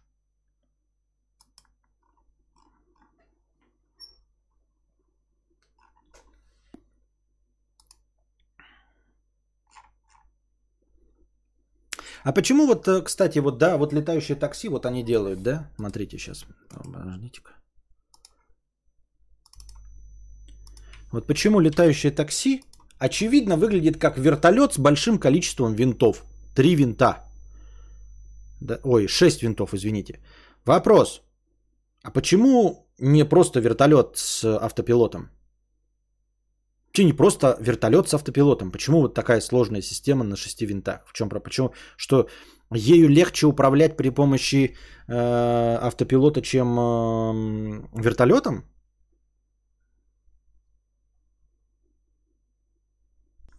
Понятно.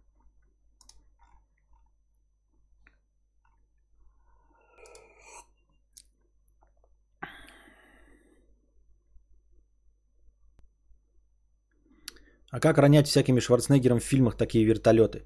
Э, нормальные герои боевиков, напоминаю вам, как в э, Крепком орешке 4, э, если мне память не изменяет, нормальный вертолет сбивается автомобилем. Кто? Это Шварценеггер слишком стар для этого дерьма, чтобы сбивать вертолеты руками. Нормальные герои боевиков едут на машине, вертолет летит, они потом э, об бордюр запускают машину, сами выпрыгивают из нее, а она бордюр взлетает и сбивает вертолет. Вот как надо справляться. А там уж не имеет значения, сколько винтов. На маневренность в городе, наверное, влияет. Возможно, это из-за того, что обычный вертолет нужно долго раскочегаривать. Понятно. Ренессанс виртуальной реальности, теперь с привкусом метавселенной. Да, кстати, там э, Facebook уже все делает в своих этих в очках Oculus Rift можно уже ходить, там по пояс всякие у вас аватарки появились и прочее. Алексей Смирнов стал э, спонсором. Добро пожаловать в спонсор Алексей Смирнов, зеленые ники. Вертолет, наверное, из-за одной лопасти позиционируется хуже. Несколько винтов, наверное, имеют множество возможностей для регулирования положения. Ну да, да, они там типа, как и дроны, долетают вперед, назад, право, влево, то есть может менять вот как угодно в пространстве, в том числе и переворачиваться полной сальтухой. Вертолет, конечно, все это не, не умеет делать.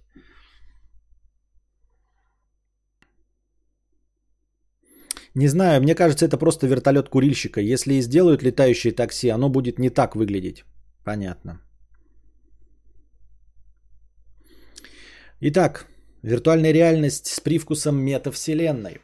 Зачем тратить по несколько часов в день на дорогу в офис? Я, кстати, вы же все видели эту новость Team Sias, вы мне так и не нашли ничего, которые делают копии городов. Вы не хотите со мной вместе в Майнкрафте походить по реальным копиям городов? Делает, ком- команда занимается созданием, есть уже Москва, Питер, Казань.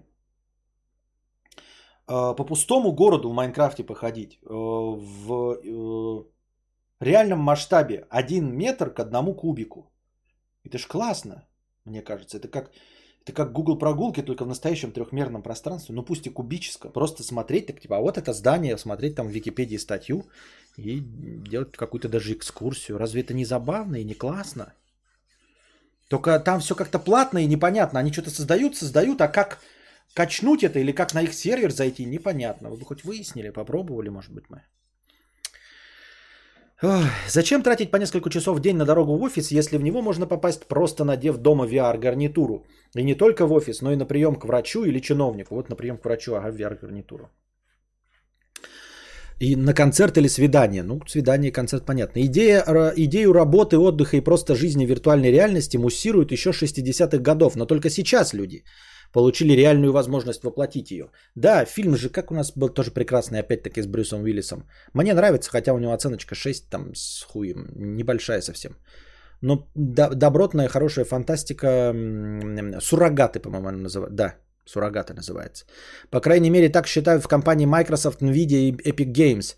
А Марк Цукерберг даже переименовал Facebook в мета, чтобы отразить новое направление своей деятельности – создание метавселенной.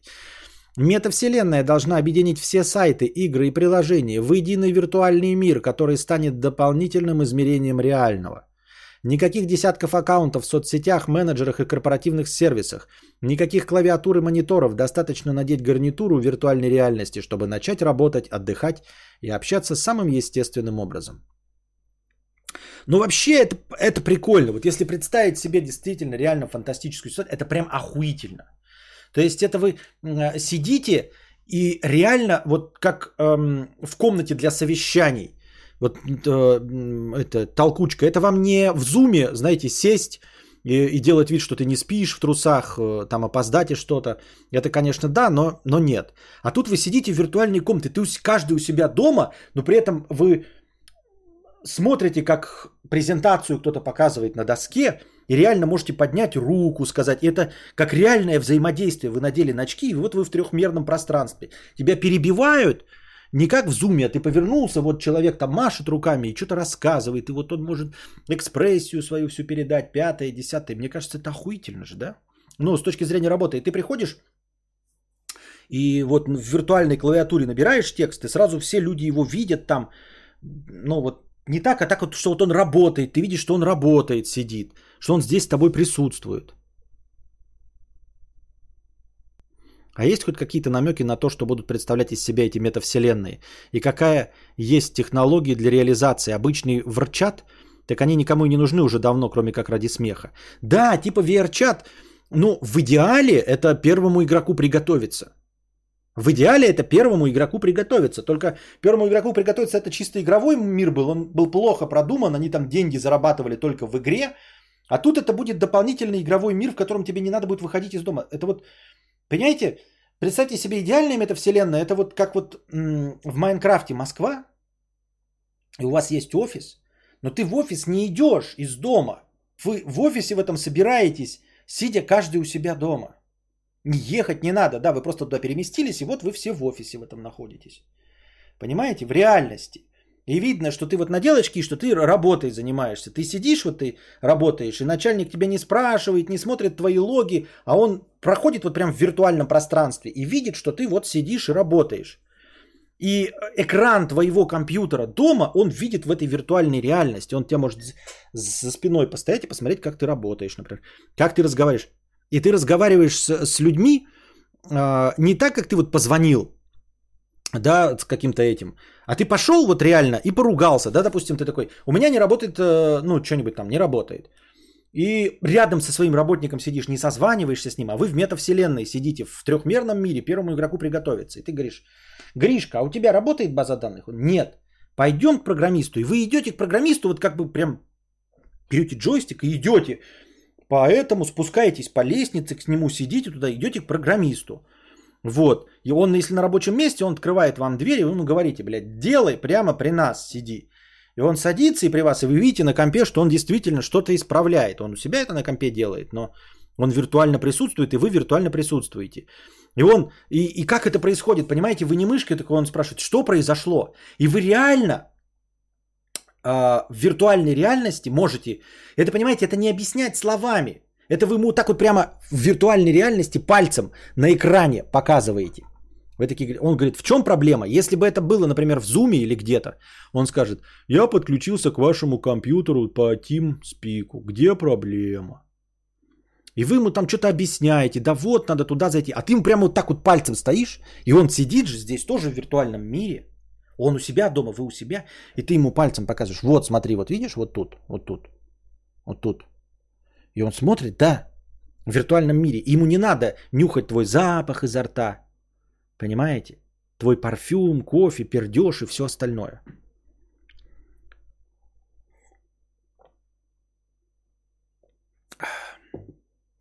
Так сейчас же нет никаких намеков на технологии, похожие на первому игроку приготовиться. VR-чат? VR-чат, что не так?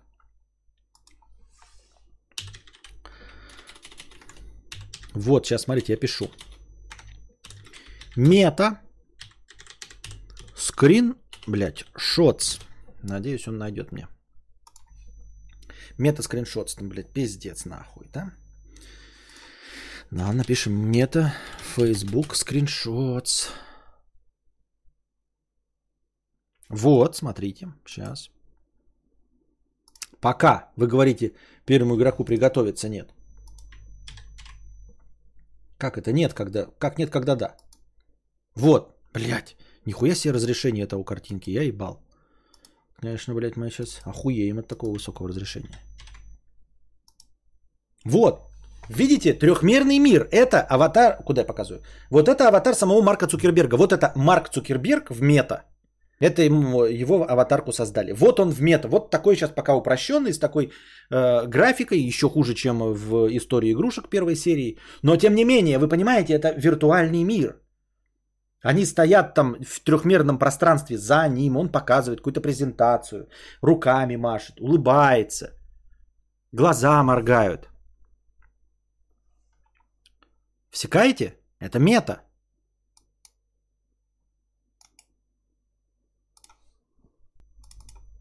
Да, оно в такое. Вы там думали, что оно что-то там, да? Нет, оно вот.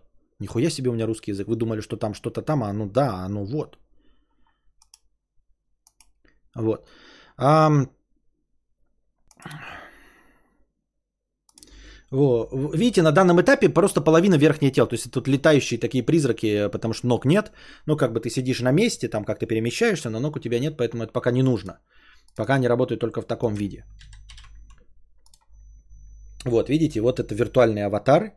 Насколько я понимаю, вот это реализовать вообще легко. То есть положение твоей головы – это очки виртуальной реальности на тебе надетые. В принципе, камера может снимать и какую-то твою мимик, микромимику лица. То есть стоящий маленький, это я себе так представляю.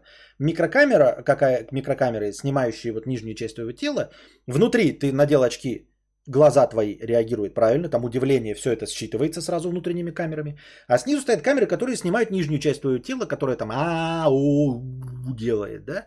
И перчатки. Все, перчатки надел. Позиционирование перчаток относительно башки уже будет точно передавать абсолютно каждое движение руки. То есть, ну, рука же не может оторваться дальше улететь. Поэтому э, не надо обкладывать датчиками там, локтевые суставы, еще что-то. Это, в этом нет необходимости. Потому что только положение руки и пальцев относительно шлема будет полностью определять э, положение руки в пространстве. Она будет привязана к телу тут и все. Никакой проблемы в этом нет. Мне так кажется, я так это вижу. Как-нибудь что-нибудь что-то. Смысл в этом без передачи мимики и прочего. Это будет же аудиозвонок только с моделькой на фоне. Почему? Нет. Мимику можно передать. Говорю, глаза сразу снимаются внутри шлема, а внутренняя часть вот этими камерами снимают, по-моему, легко и просто тоже. Какой смысл в том, что собеседник видит, в какой примерно позе я нахожусь и не более? Чё? Но это же начало, это даже, это даже не открытое тестирование, вы там даже оказаться не можете.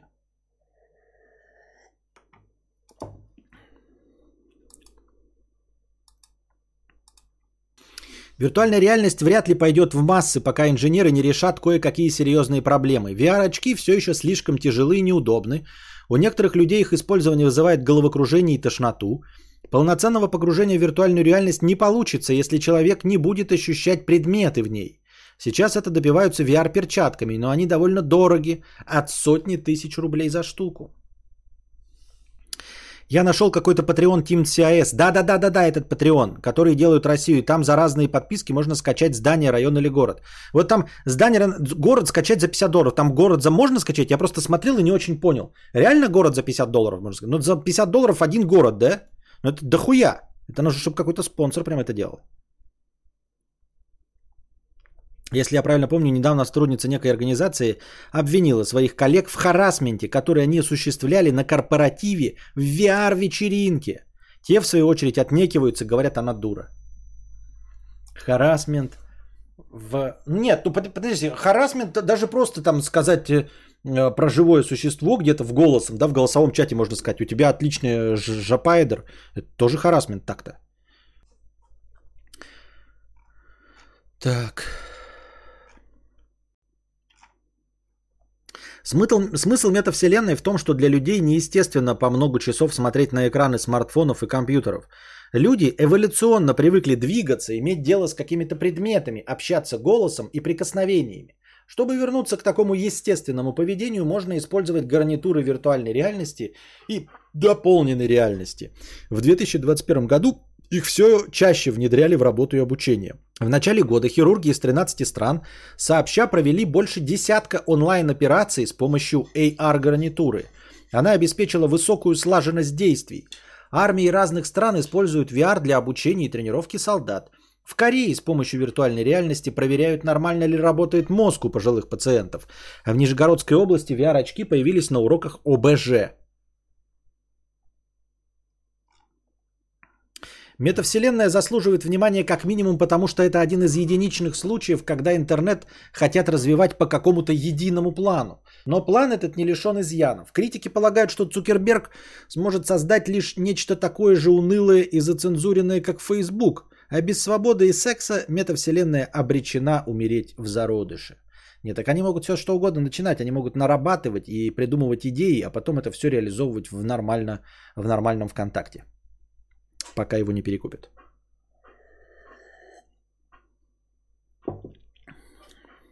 Как бы то ни было, пока метавселенная выглядит слишком бледно, чтобы всерьез претендовать на альтернативу реальному миру. Неудивительно, что с идеей Цукерберга многие не согласились и выдвинули свою концепцию дальнейшего развития интернета, более приземленную и более готовую.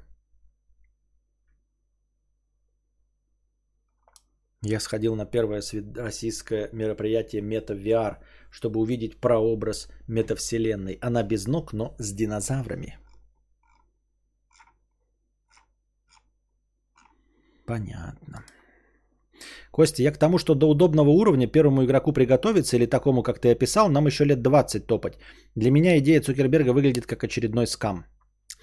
А ну с этим я не могу поспорить. Тут я э, вынужден согласиться или даже просто промолчать, потому что я просто рассказываю, как это было бы классно. Ну, точности так же, как вот робототехника движется не семимильными шагами, а я бы хотел в итоге, ну, то есть она все равно движется в итоге к э, «Я робот» с Уиллом Смитом, где у тебя, или Detroit Become Human, где у тебя робот, слуга, помощник, которому плевать на тебя, которого ты можешь харасить, оскорблять, что угодно, и он на тебя не, не смотрит, не подглядывает, ему плевать, и он может бесконечно убирать пол, готовить твою любимую яичницу с пармезаном, вот, э, и целый день, блядь, протирать полочки, ему не будет скучно, никакого рабства, ничего не будет.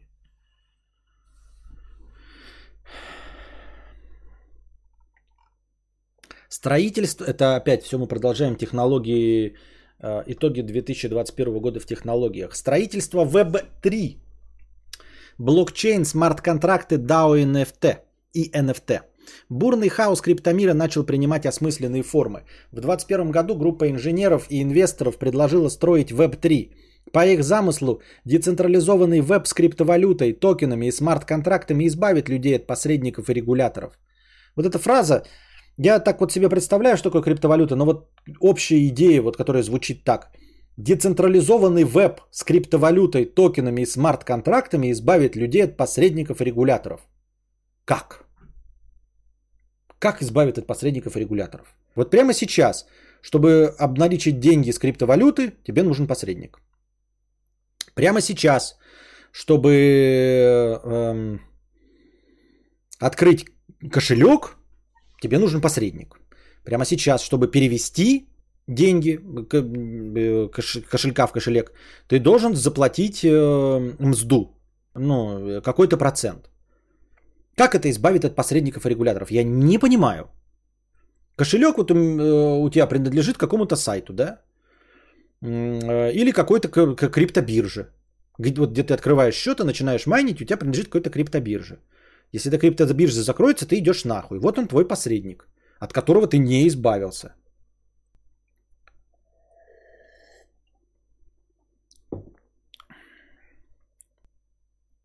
Многие дела можно будет вести напрямую друг с другом без участия многотысячной армии финансистов, юристов, менеджеров и чиновников. Да многое можно делать без многотысячной армии финансистов, юристов, менеджеров и чиновников. Даже в реальном мире можно а, снизить их количество в разы. Но только этим никто не занимается, потому что это никому не надо, это никому не интересно, и человек дешевле. Звучит привлекательно, но на практике технология Web3, как и сами криптовалюты, пока вызывают массовое непонимание и неприязнь.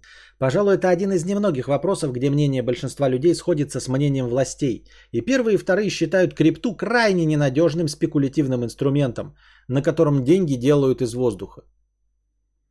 А что вы можете этому противопоставить? Может быть, если вы бы вы не спекулировали, а, ну, типа, как эти называются, криптоэнтузиасты. Может быть, если бы вы платили друг другу за услуги криптовалюты или за... Я не призываю к этому, если у нас запрещено это законом. Я имею в виду вообще. Если бы вы стремились к тому, что вот у вас есть объем криптовалюты, и вы бы все начинали этим пользоваться, платили бы друг другу, принимали бы в качестве оплаты за услуги и прочее, да, за продукты. Может быть, тогда бы кто-то поверил в то, что это не спекулятивный инструмент, а действительно валюта.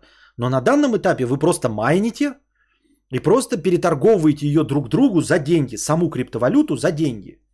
Ну, то есть представьте себе, что у нас появился какой-то новый доллар 2.0, и нам говорят, этот доллар 2.0 будет новой валютой. И вот люди, значит, э, эти доллары 2.0 зарабатывают, но никто на них ничего не покупает. И только друг другу продают за рубли. Продают за рубли, перекупают за рубли, курс этого доллара меняется, но на этот доллар ничего нельзя купить, кроме наркотиков и оружия, э, без всяких гарантий. И все. А все остальные просто делают эти доллары и продают друг другу за рубли туда-обратно и на этом наживаются. А как власти и мы, обычные пользователи, должны в это поверить, если вы, крипто энтузиасты, не используете это как платежный инструмент? Вы ничего не делаете, не используете ни смарт-контракты, ни все остальное, вы, вы только зарабатываете на этом деньги. Как можно поверить в NFT, если вы покупаете э, любой NFT только для того, чтобы перепродать? Нет ни одного конечного пользователя, как я уже говорил, э, купленного за NFT продукта. Нет ни одного, все, вот кто купил такой, я хочу приобрести вот этот предмет искусства, плачу за него э, через NFT э, эти эфиры, и все, он у меня остается навсегда. Хоть у кого-нибудь что-нибудь осталось навсегда. Есть хоть один? Или все, кто что-то покупает э, на NFT бирже, сразу же выставляют это на продажу. Всегда. Вот весь товар, который когда-либо был куплен, он весь стоит на продаже. И за большую цену его согласны купить. Нет ни одного товара, который кто-то приобрел до конца себе в собственность.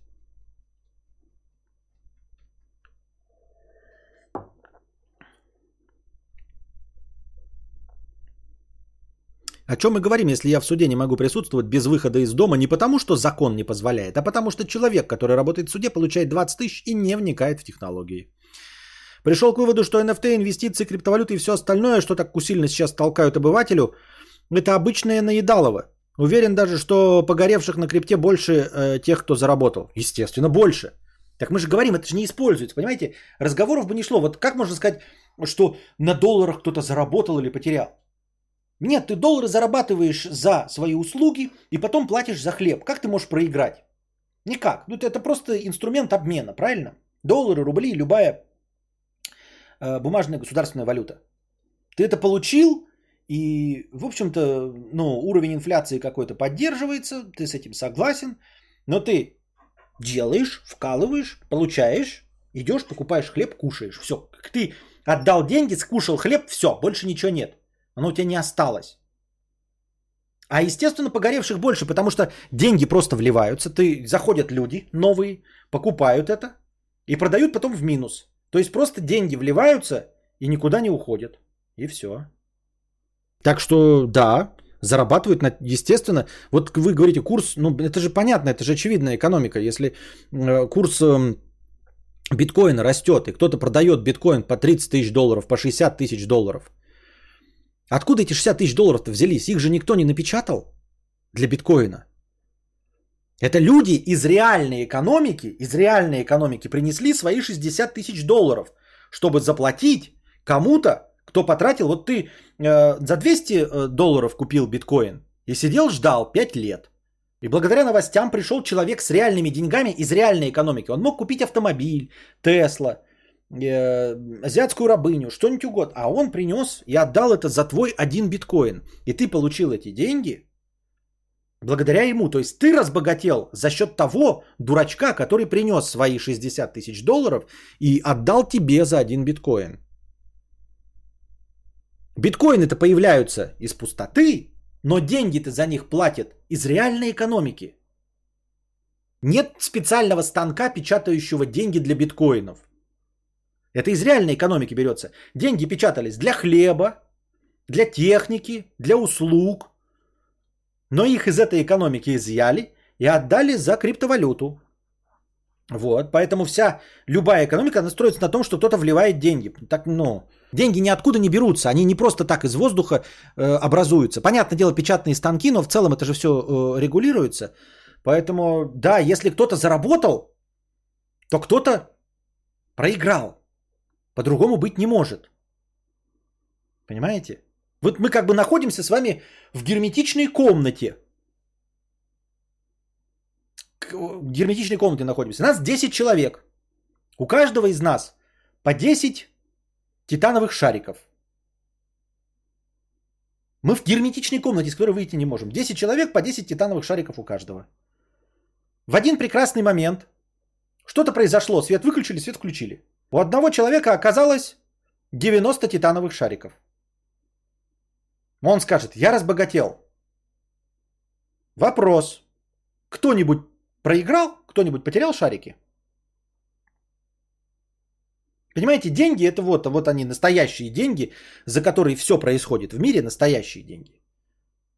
Они вот находятся, их ограниченное количество, их печатают, но их ограниченное, четко известное количество. Мы в герметичном шаре, здесь 10 человек, по 10 титановых шариков у каждого.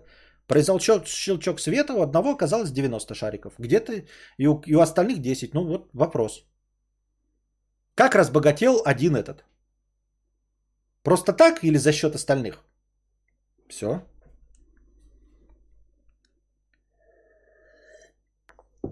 Значит, делаем вывод, что проще уж пойти в ставки просрать деньги, ибо разницы никакой. В целом, примерно да, но э, в ставки еще не очень, а вот казино, оно будет почестнее в этом плане.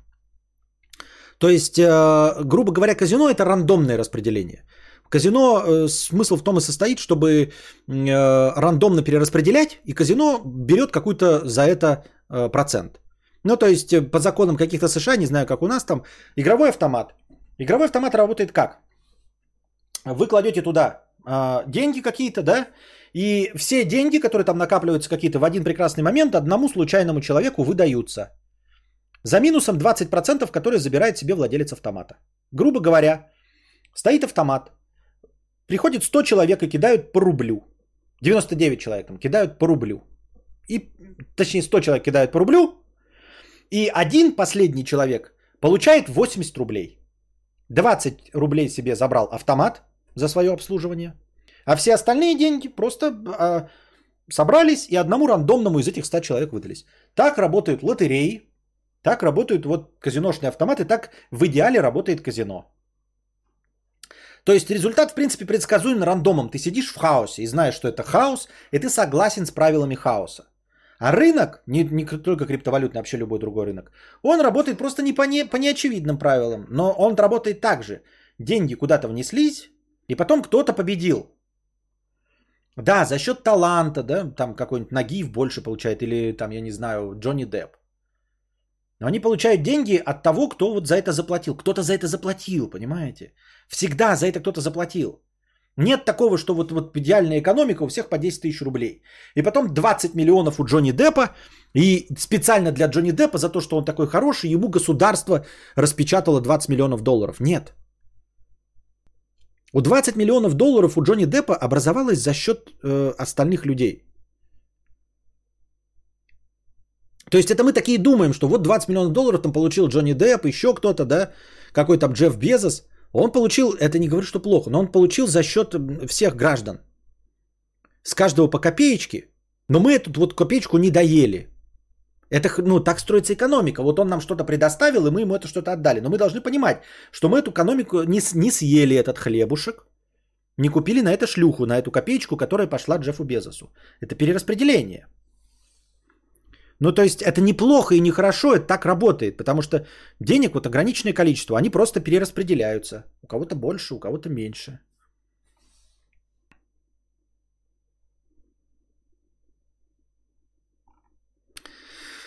Так, что-то я отвлекся. Сильный негатив вызывает ажиотаж вокруг NFT, уникальных токенов в блокчейне, которые связаны с каким-либо файлом. Просто наборы байтов продаются за тысячи и миллионы долларов, причем не в пользу авторов оригинальных файлов. Всю прибыль получают случайные люди. Технология, которая в рамках Web3 должна была покончить с пиратством, пока работает как раз на благо пиратов. Вообще сама идея уникальности набора байтов выглядит настолько нелепой, что над ней э, не перестают издеваться. Это не, не написано, чья статья. Ой, чья, это цитата. Так вот, звучит привлекательно, но на практике технология Web 3.0, как и сами криптовалюты, пока вызывают массовое непонимание и неприязнь. Но я объяснил почему. А, пожалуй, это один из немногих вопросов, где мнение, так это большинство, из государств только бедный и страдающий от криминала Сальвадор признал биткоин как валюту. А правительства других стран скорее склоняются к ограничениям и запретам. Китай категорично объявил криптовалюты вне закона, из-за чего майнеры стали переводить мощности в США и Казахстан. Российские власти тоже могут уже в будущем году запретить операции с криптой. Особенно враждебен к ней Центральный банк. В неприятии криптомира есть и рациональные моменты. Прежде всего, блокчейны потребуют крайне много энергии. На один перевод биткоинов уходит в миллион раз больше электричества, чем на перевод денег через виза. Трудно назвать это приемлемой ценой надежности, из-за чего даже симпатизирующий крипте Илон Маск прекратил продавать Тесла за биткоины, пока те не станут зеленее, то есть безопаснее с экологической точки зрения. Запрет на майнинг в Китае во многом вызван и его высоким энергопотреблением и парниковыми выбросами, да и в России энергетики не очень любят майнеров.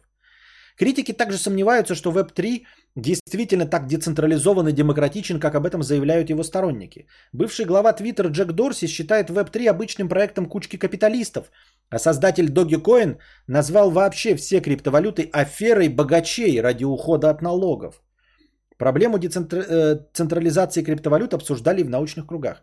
Ну, я не сторонник теории заговора, но, как я уже сказал, если бы это была валюта, которая вертелась сама по себе, понимаете, любая валюта вертится сама в, по себе в экономике.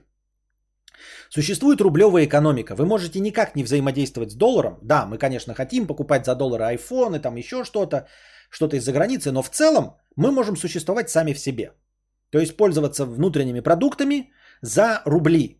И не взаимодействовать никак ни с евро, ни с долларом, ни с чем. Особенно если мы на таком обычном э, среднестатистическом уровне обычного человека. То есть мы пошли, поработали, получили э, а, 60 тысяч рублей. На эти 60 тысяч рублей мы купили хлеб, подгузники, э, водку. Все. И мы нигде с долларами не пересеклись. Мы сами по себе с рублями работаем. Точности также доллары в Америке. Кто-то пошел, заработал за доллары, что-то купил. Все хорошо. Э, криптовалюта сама по себе не работает. Нет такого, что человек такой, давайте создам услугу, ты мне заплатишь криптовалютой. Такой, тот, окей, заплатил. И потом этот же человек, который получил в оплату за криптовалюту, у этого же человека купил хлеб за эту криптовалюту. Понимаете, обмена нет. Экономики нет. Это просто способ, как вот тут и говорят, уйти от налогов и уйти от э, записей. То есть вместо того, чтобы купить наркотики у мексиканского наркодилера переводом больших денег, да, все же увидят, куда там виза отправила с имени там э, Константин Кадавр на имени Пабло Эшкабар, пришли 100 долларов, все, наш пришли, обоих повязали. Вместо этого я купил криптовалюту за деньги, вот, за обычные. А, все, криптовалюта потерялась для банковской системы. Потом я эту криптовалюту заплатил без э, отслеживания Пабле Эшкабару. Пабло Эшкабар получил обезличенные биткоины. И эти обезличенные биткоины, ну, грубо говоря, как золото, да, если бы я взял, обменял свои деньги на золото, а потом бы в карманах эти два слитка золота, прям вживую принес, Пабле Эшкабару отдал, и никто бы не знал, куда я эти золото делал. А он это потом золото, как свое личное, продал за доллары, получил и пошел купил хлеба. То есть, понимаете, само по себе до золото это просто способ уйти от э, слежки. И все. Потому что нет такого, что э, ты кому-то дал золото, и этот золотом тебе заплатил. Нет, этот человек, которому ты заплатишь золотом, он это обменяет на другие деньги. В этом весь смысл, понимаете? В этом вся слабая точка, почему это не валюта. Потому что вы можете совершить только одна, один обмен. И тот человек это обменяет на доллары. То есть ты здесь покупаешь за доллары криптовалюту, потом этой криптовалютой платишь э, за незаконное что-то, чтобы вас не отследили. А тот получатель это обменивает обратно на доллары. И вы просто получили перевод между мной и им, заплатив какую-то мзду этим криптобиржам, э, и при этом неотслеживаемый перевод. И все.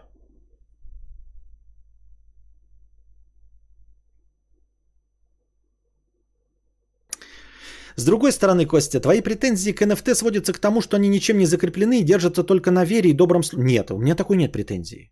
Все держится на, на доброй воле, ну, весь закон, порядок. У нас нет хаоса и анархии, потому что люди договариваются. К этому у меня нет никакой претензии. У меня претензии к тому, что это не настоящие деньги и что они не используются как деньги, а только как спекулятивный а инструмент NFT. NFT конкретно спекулятивный инструмент. То есть люди только э, хотят нажиться. То есть они покупают что-то, чтобы продать это подороже, а не для того, чтобы быть окончательным пользователем, конечным пользователем продукта. Это к NFT. А криптовалюты это э, инструмент обхода. И все. Вот как только вы мне покажете, как э, биткоин за услуги, работы и товар сделал вот один биткоин, сделал оборот в 5 человек, я скажу, это деньга. Но это может тоже случиться случайным образом, но это не будет ничего доказывать.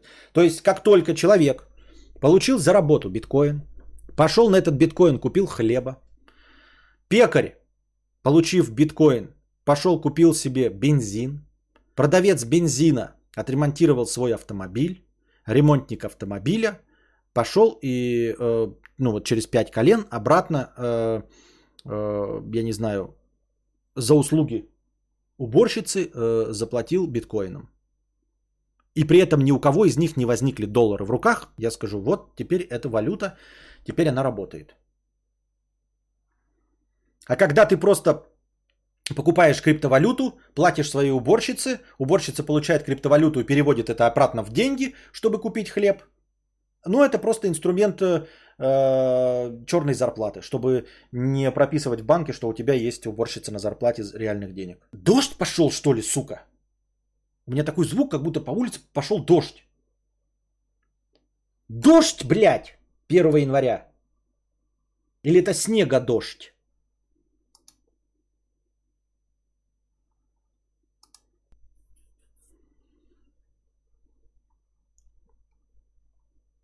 А все эти технические, вот там сейчас ошибки, сейчас мы к этому вернемся.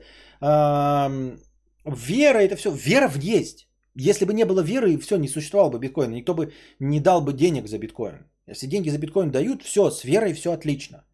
Люди тратят свои деньги на видеокарты, на асики, чтобы... Ну, это я в общем смысле говорю, не конкретно про биткоин, а про криптовалюты.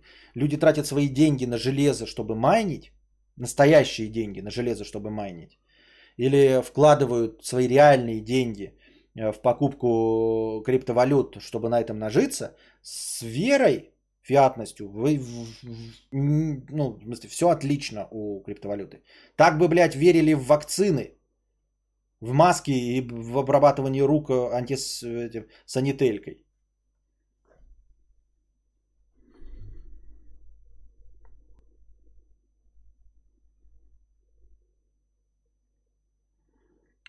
Огромная проблема, из-за которой Web3 э, вряд ли станет по-настоящему массовым, крайне плохая защита от ошибок, обмана и криминала. Ну, я не вижу в этом проблемы, честно говоря. Ну, как-то плохая защита, не, не хуже, чем у обычных э, бумажных денег. Скорее даже Web3 создаст, создает для преступности идеальную среду с анонимными и необратимыми переводами. Вот, да. Но это как бы, э, это не, э, не минус криптовалюты, это как бы особенность. Это ради этого вы все это затевали. Аферисты и мошенники крадут миллионы и миллиарды долларов, создавая подставные организации и фейковые проекты. Решить эту проблему вряд ли возможно. Она следует из самой идеи блокчейна. Да, то есть из самой идеи блокчейна.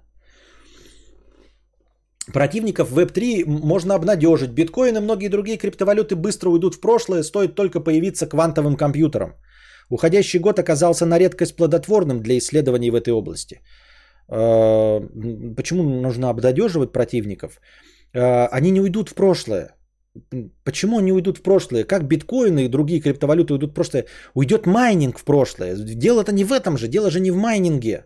Мне так кажется, как я это понимаю себе. Майнинг это сейчас способ такой э, спекулятивно заработать, как бы якобы из пустоты. Ты сам как будто печатаешь деньги. То есть как будто бы ты можешь э, у Nvidia купить станок э, по распечатыванию биткоинов. Да? Но в целом-то проблема не в этом. Сами по себе смарт-контракты-то никуда не денутся. Даже если мы э, до конца просчитаем все биткоины при помощи квантового компьютера за секунду, все равно биткоины-то останутся. Значит, никуда не денутся. То есть сами NFT-то никуда не деваются. Какая разница, э, можете вы их майнить или нет. Просто уйдет сам по себе майнинг с рынка. Но любая криптовалюта, вы ее можете просто как токенов вбросить определенное количество. И при помощи технологии блокчейн передавать ну, по смарт-контрактам, через смарт-контракты э, однозначно указывать на перевод. а, чтобы это была необратимая операция. Поэтому я не вижу, как э, квантовый компьютер обнадеживает противников в Web 3.0, Web 3. Не очень это понимаю. Хотя кто это такой, блядь, я гуманитарий, чего вы меня слушаете вообще? Я пиздобол, собеседник и э, юморист плохих шуток. Квантовые компьютеры преодолели 100-кубитный барьер. Еще бы знать, что такое 100 кубит, но мы сейчас узнаем. Быстрое изобретение лекарств без испытаний на животных, моделирование экономических процессов и поведения рынка, проектирование ДНК, создание сверхмощных нейросетей для управления производством и транспортом. Все это станет возможным после создания квантовых компьютеров. Они в триллионы раз быстрее обычных, потому что манипулируют квантовыми битами, кубитами, которые находятся во множестве состояний сразу. Ебать, это будет графоний, блядь! Видеокарта на квантовом чипе. Это будет 8К, 120 FPS. Вот бы изобрели квантовый компьютер, это значит PlayStation 6. Это, блядь, нихуя там обрабатывает. Ебать тулюсю просто. Ты форзу, главное, гонишь, а у тебя, блядь, дальность прорисовки, нахуй, 18 километров. Да столько увидеть не можешь. Тебе даже, блядь, монитор столько не покажет. Охуительно. Мечты, мечты. Вот для чего нужны квантовые э, суперкомпьютеры с кубитами. А не для ваших этой хуерги с просчетом ДНК. Чем больше в квантовом компьютере кубитов, тем он мощнее.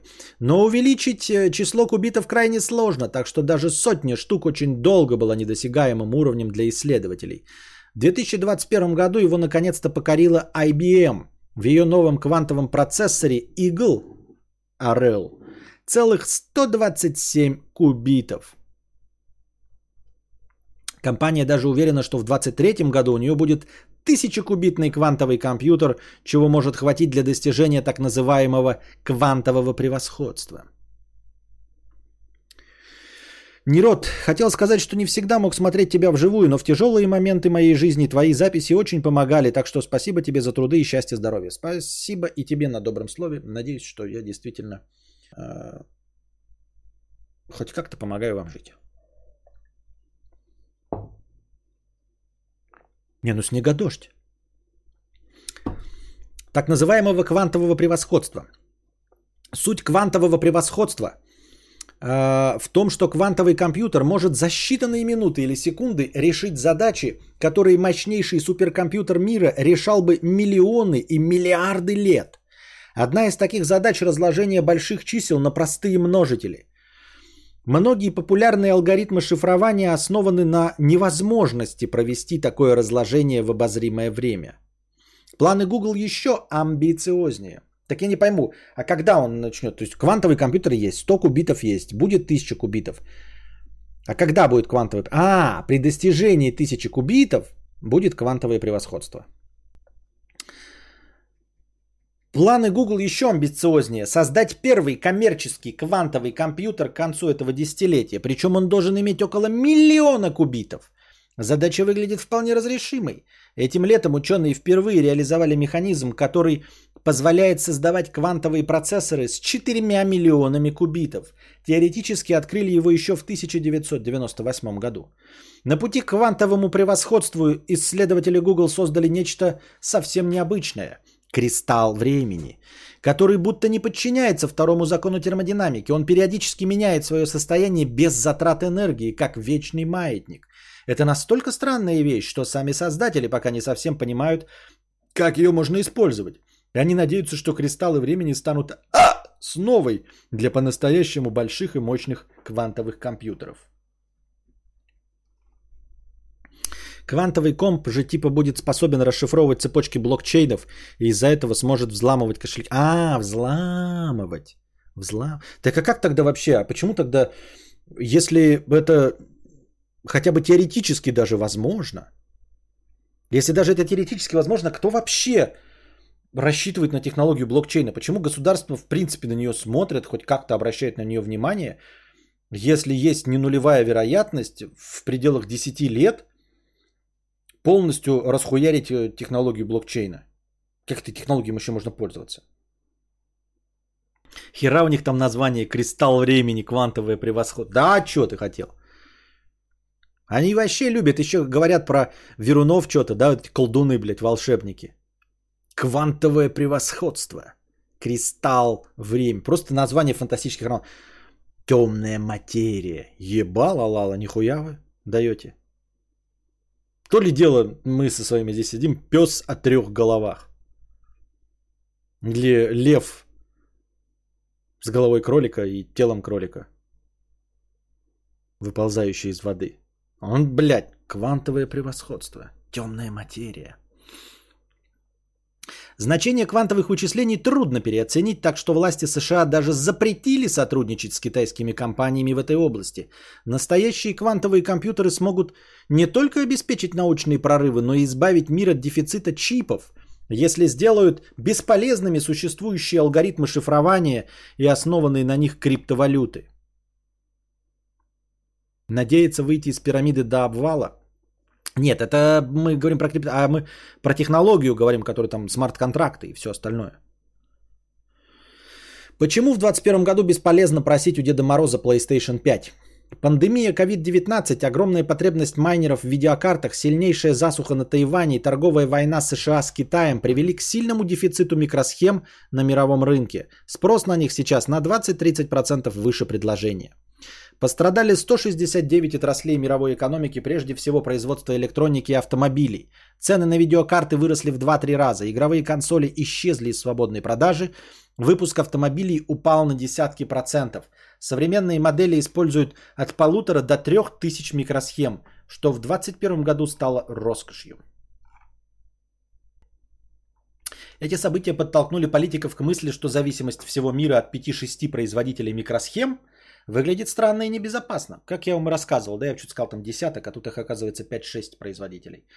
Ну, мы с вами в прошлый раз, по-моему, как раз и говорили на стриме о, о недостатке микрополупроводников.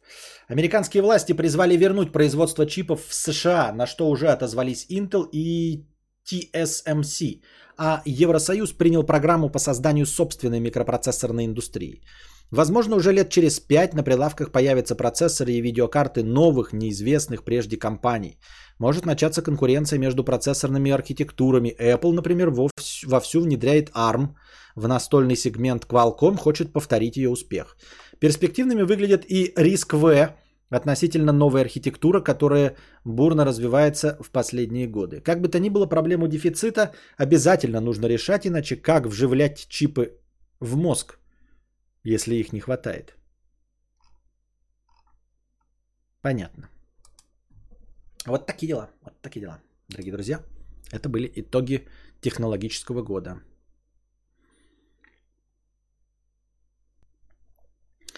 Так.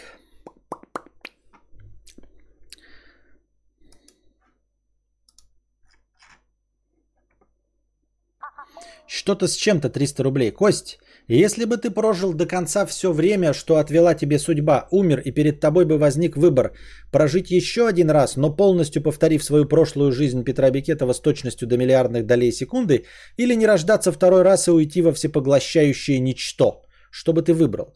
Во-первых, я не знаю, что меня ждет в будущем, да, мало ли, мало ли что, может там будет прикольно, классно и зашибись, но на данном этапе, на данном этапе, я, конечно, бы выбрал не рождаться во второй раз. Вот. И это не надо мне говорить про то, что ой, там мама бы горевала, там еще что-то пятое-десятое. Нет, мы, речь идет о том, что если я не родился, то никто не знает о моем существовании, и все прекрасно э, живут без меня э, и реализуются, э, не зная о моем существовании. Вот. Просто, да, ну, не оплодотворилась яйцеклетка. Я бы выбрал не рождаться. На данном этапе Ничего такого супер охуительного в моей жизни, ради чего стоило бы 37 лет терпеть э, эту прекрасную жизнь, не было. Я ни в коем случае не суицидальных настроений. Вы задали мне вопрос такой фантастической вероятности. На данном этапе, если сейчас да, происходит щелчок, вспышка, и передо мной стоят инопришеленцы и говорят, возвращаемся э, в 82 год, и ты, у тебя есть выбор рождаться или нет – прямо сейчас, то я выбираю не рождаться. А что будет потом, я не знаю. Ну, скорее всего, опыт предыдущих 30-40 лет, эм, Опыт предыдущих 40 лет намекает на то, что ничего я больше уже не добьюсь, и ничего супер охуительного у меня в жизни не будет. Поэтому, возможно, мой ответ не изменится ни через год, ни через два, ни через 10, ни через 20, ни через 40, ни через 100.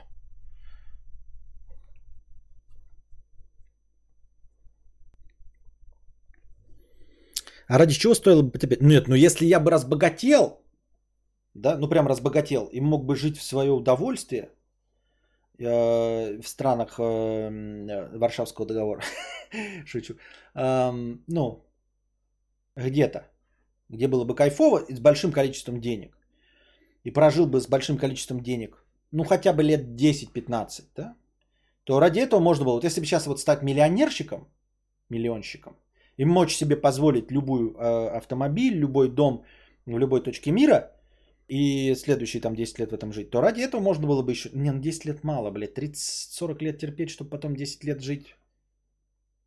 На подольше надо, да. Это прям, прям лет 30, наверное, давать богатство, чтобы это стоило 40 лет ждать. Надо лет 30 богатства, чтобы стоило 40. То есть, грубо говоря, вот если я сейчас при своих 40 годах вдруг по щелчку богатею, и меня в 55 лет спрашивают, я все равно скажу нет. Типа, блядь, ради 15 лет, 40 лет ждать. Не. Вот если меня, если я сейчас по щелчку разбогатею и спросят меня в 75, то тут уже как бы 40-35 уже можно и что-то, да, подумать. Как я понял, можно к ним на сервер зайти погулять, посмотреть в Майнкрафте, но что-то меня выкидывает. Походу нагрузка тяжелая для ПК на серваке. Для ПК на серваке тяжелая нагрузка, а что я типа могу зайти с сансоли, это будет легче, что ты на это намекаешь? Это про э, Майнкрафт э, сервер с городами. Может тебя не пускать, потому что ты деньги не платишь, деньги. М?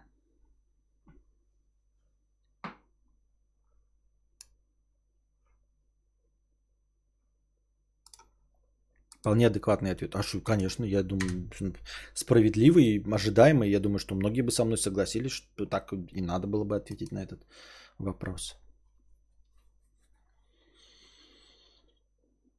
Кристалл времени назад будущее. Что у нас? 7.15 утра. Наверное, мы закончим. Это кардибалет на сегодня, да? Наверное, надо заканчивать сегодняшний кардибалет. Я устал. Мы просидели полноценный стрим. Он явно вывалился за 2 часа, даже с перерывчиком. Вот, я надеюсь, я вас порадовал. Надеюсь, э, первый э, стрим э, восьмого сезона был вам интересен. Приходите еще, приносите добровольные пожертвования на подкаст завтрашний. Вот, может, приходите на игровые, может быть, устроим какие-то другие веселья, кандибоберы и все остальное. Вот. Поздравляю вас еще раз с Новым годом. Не забывайте сохраняться, обрабатывать руки. Пятое, десятое. Пока. Держитесь там. Приносите донаты. Вам всего доброго, хорошего настроения и здоровья.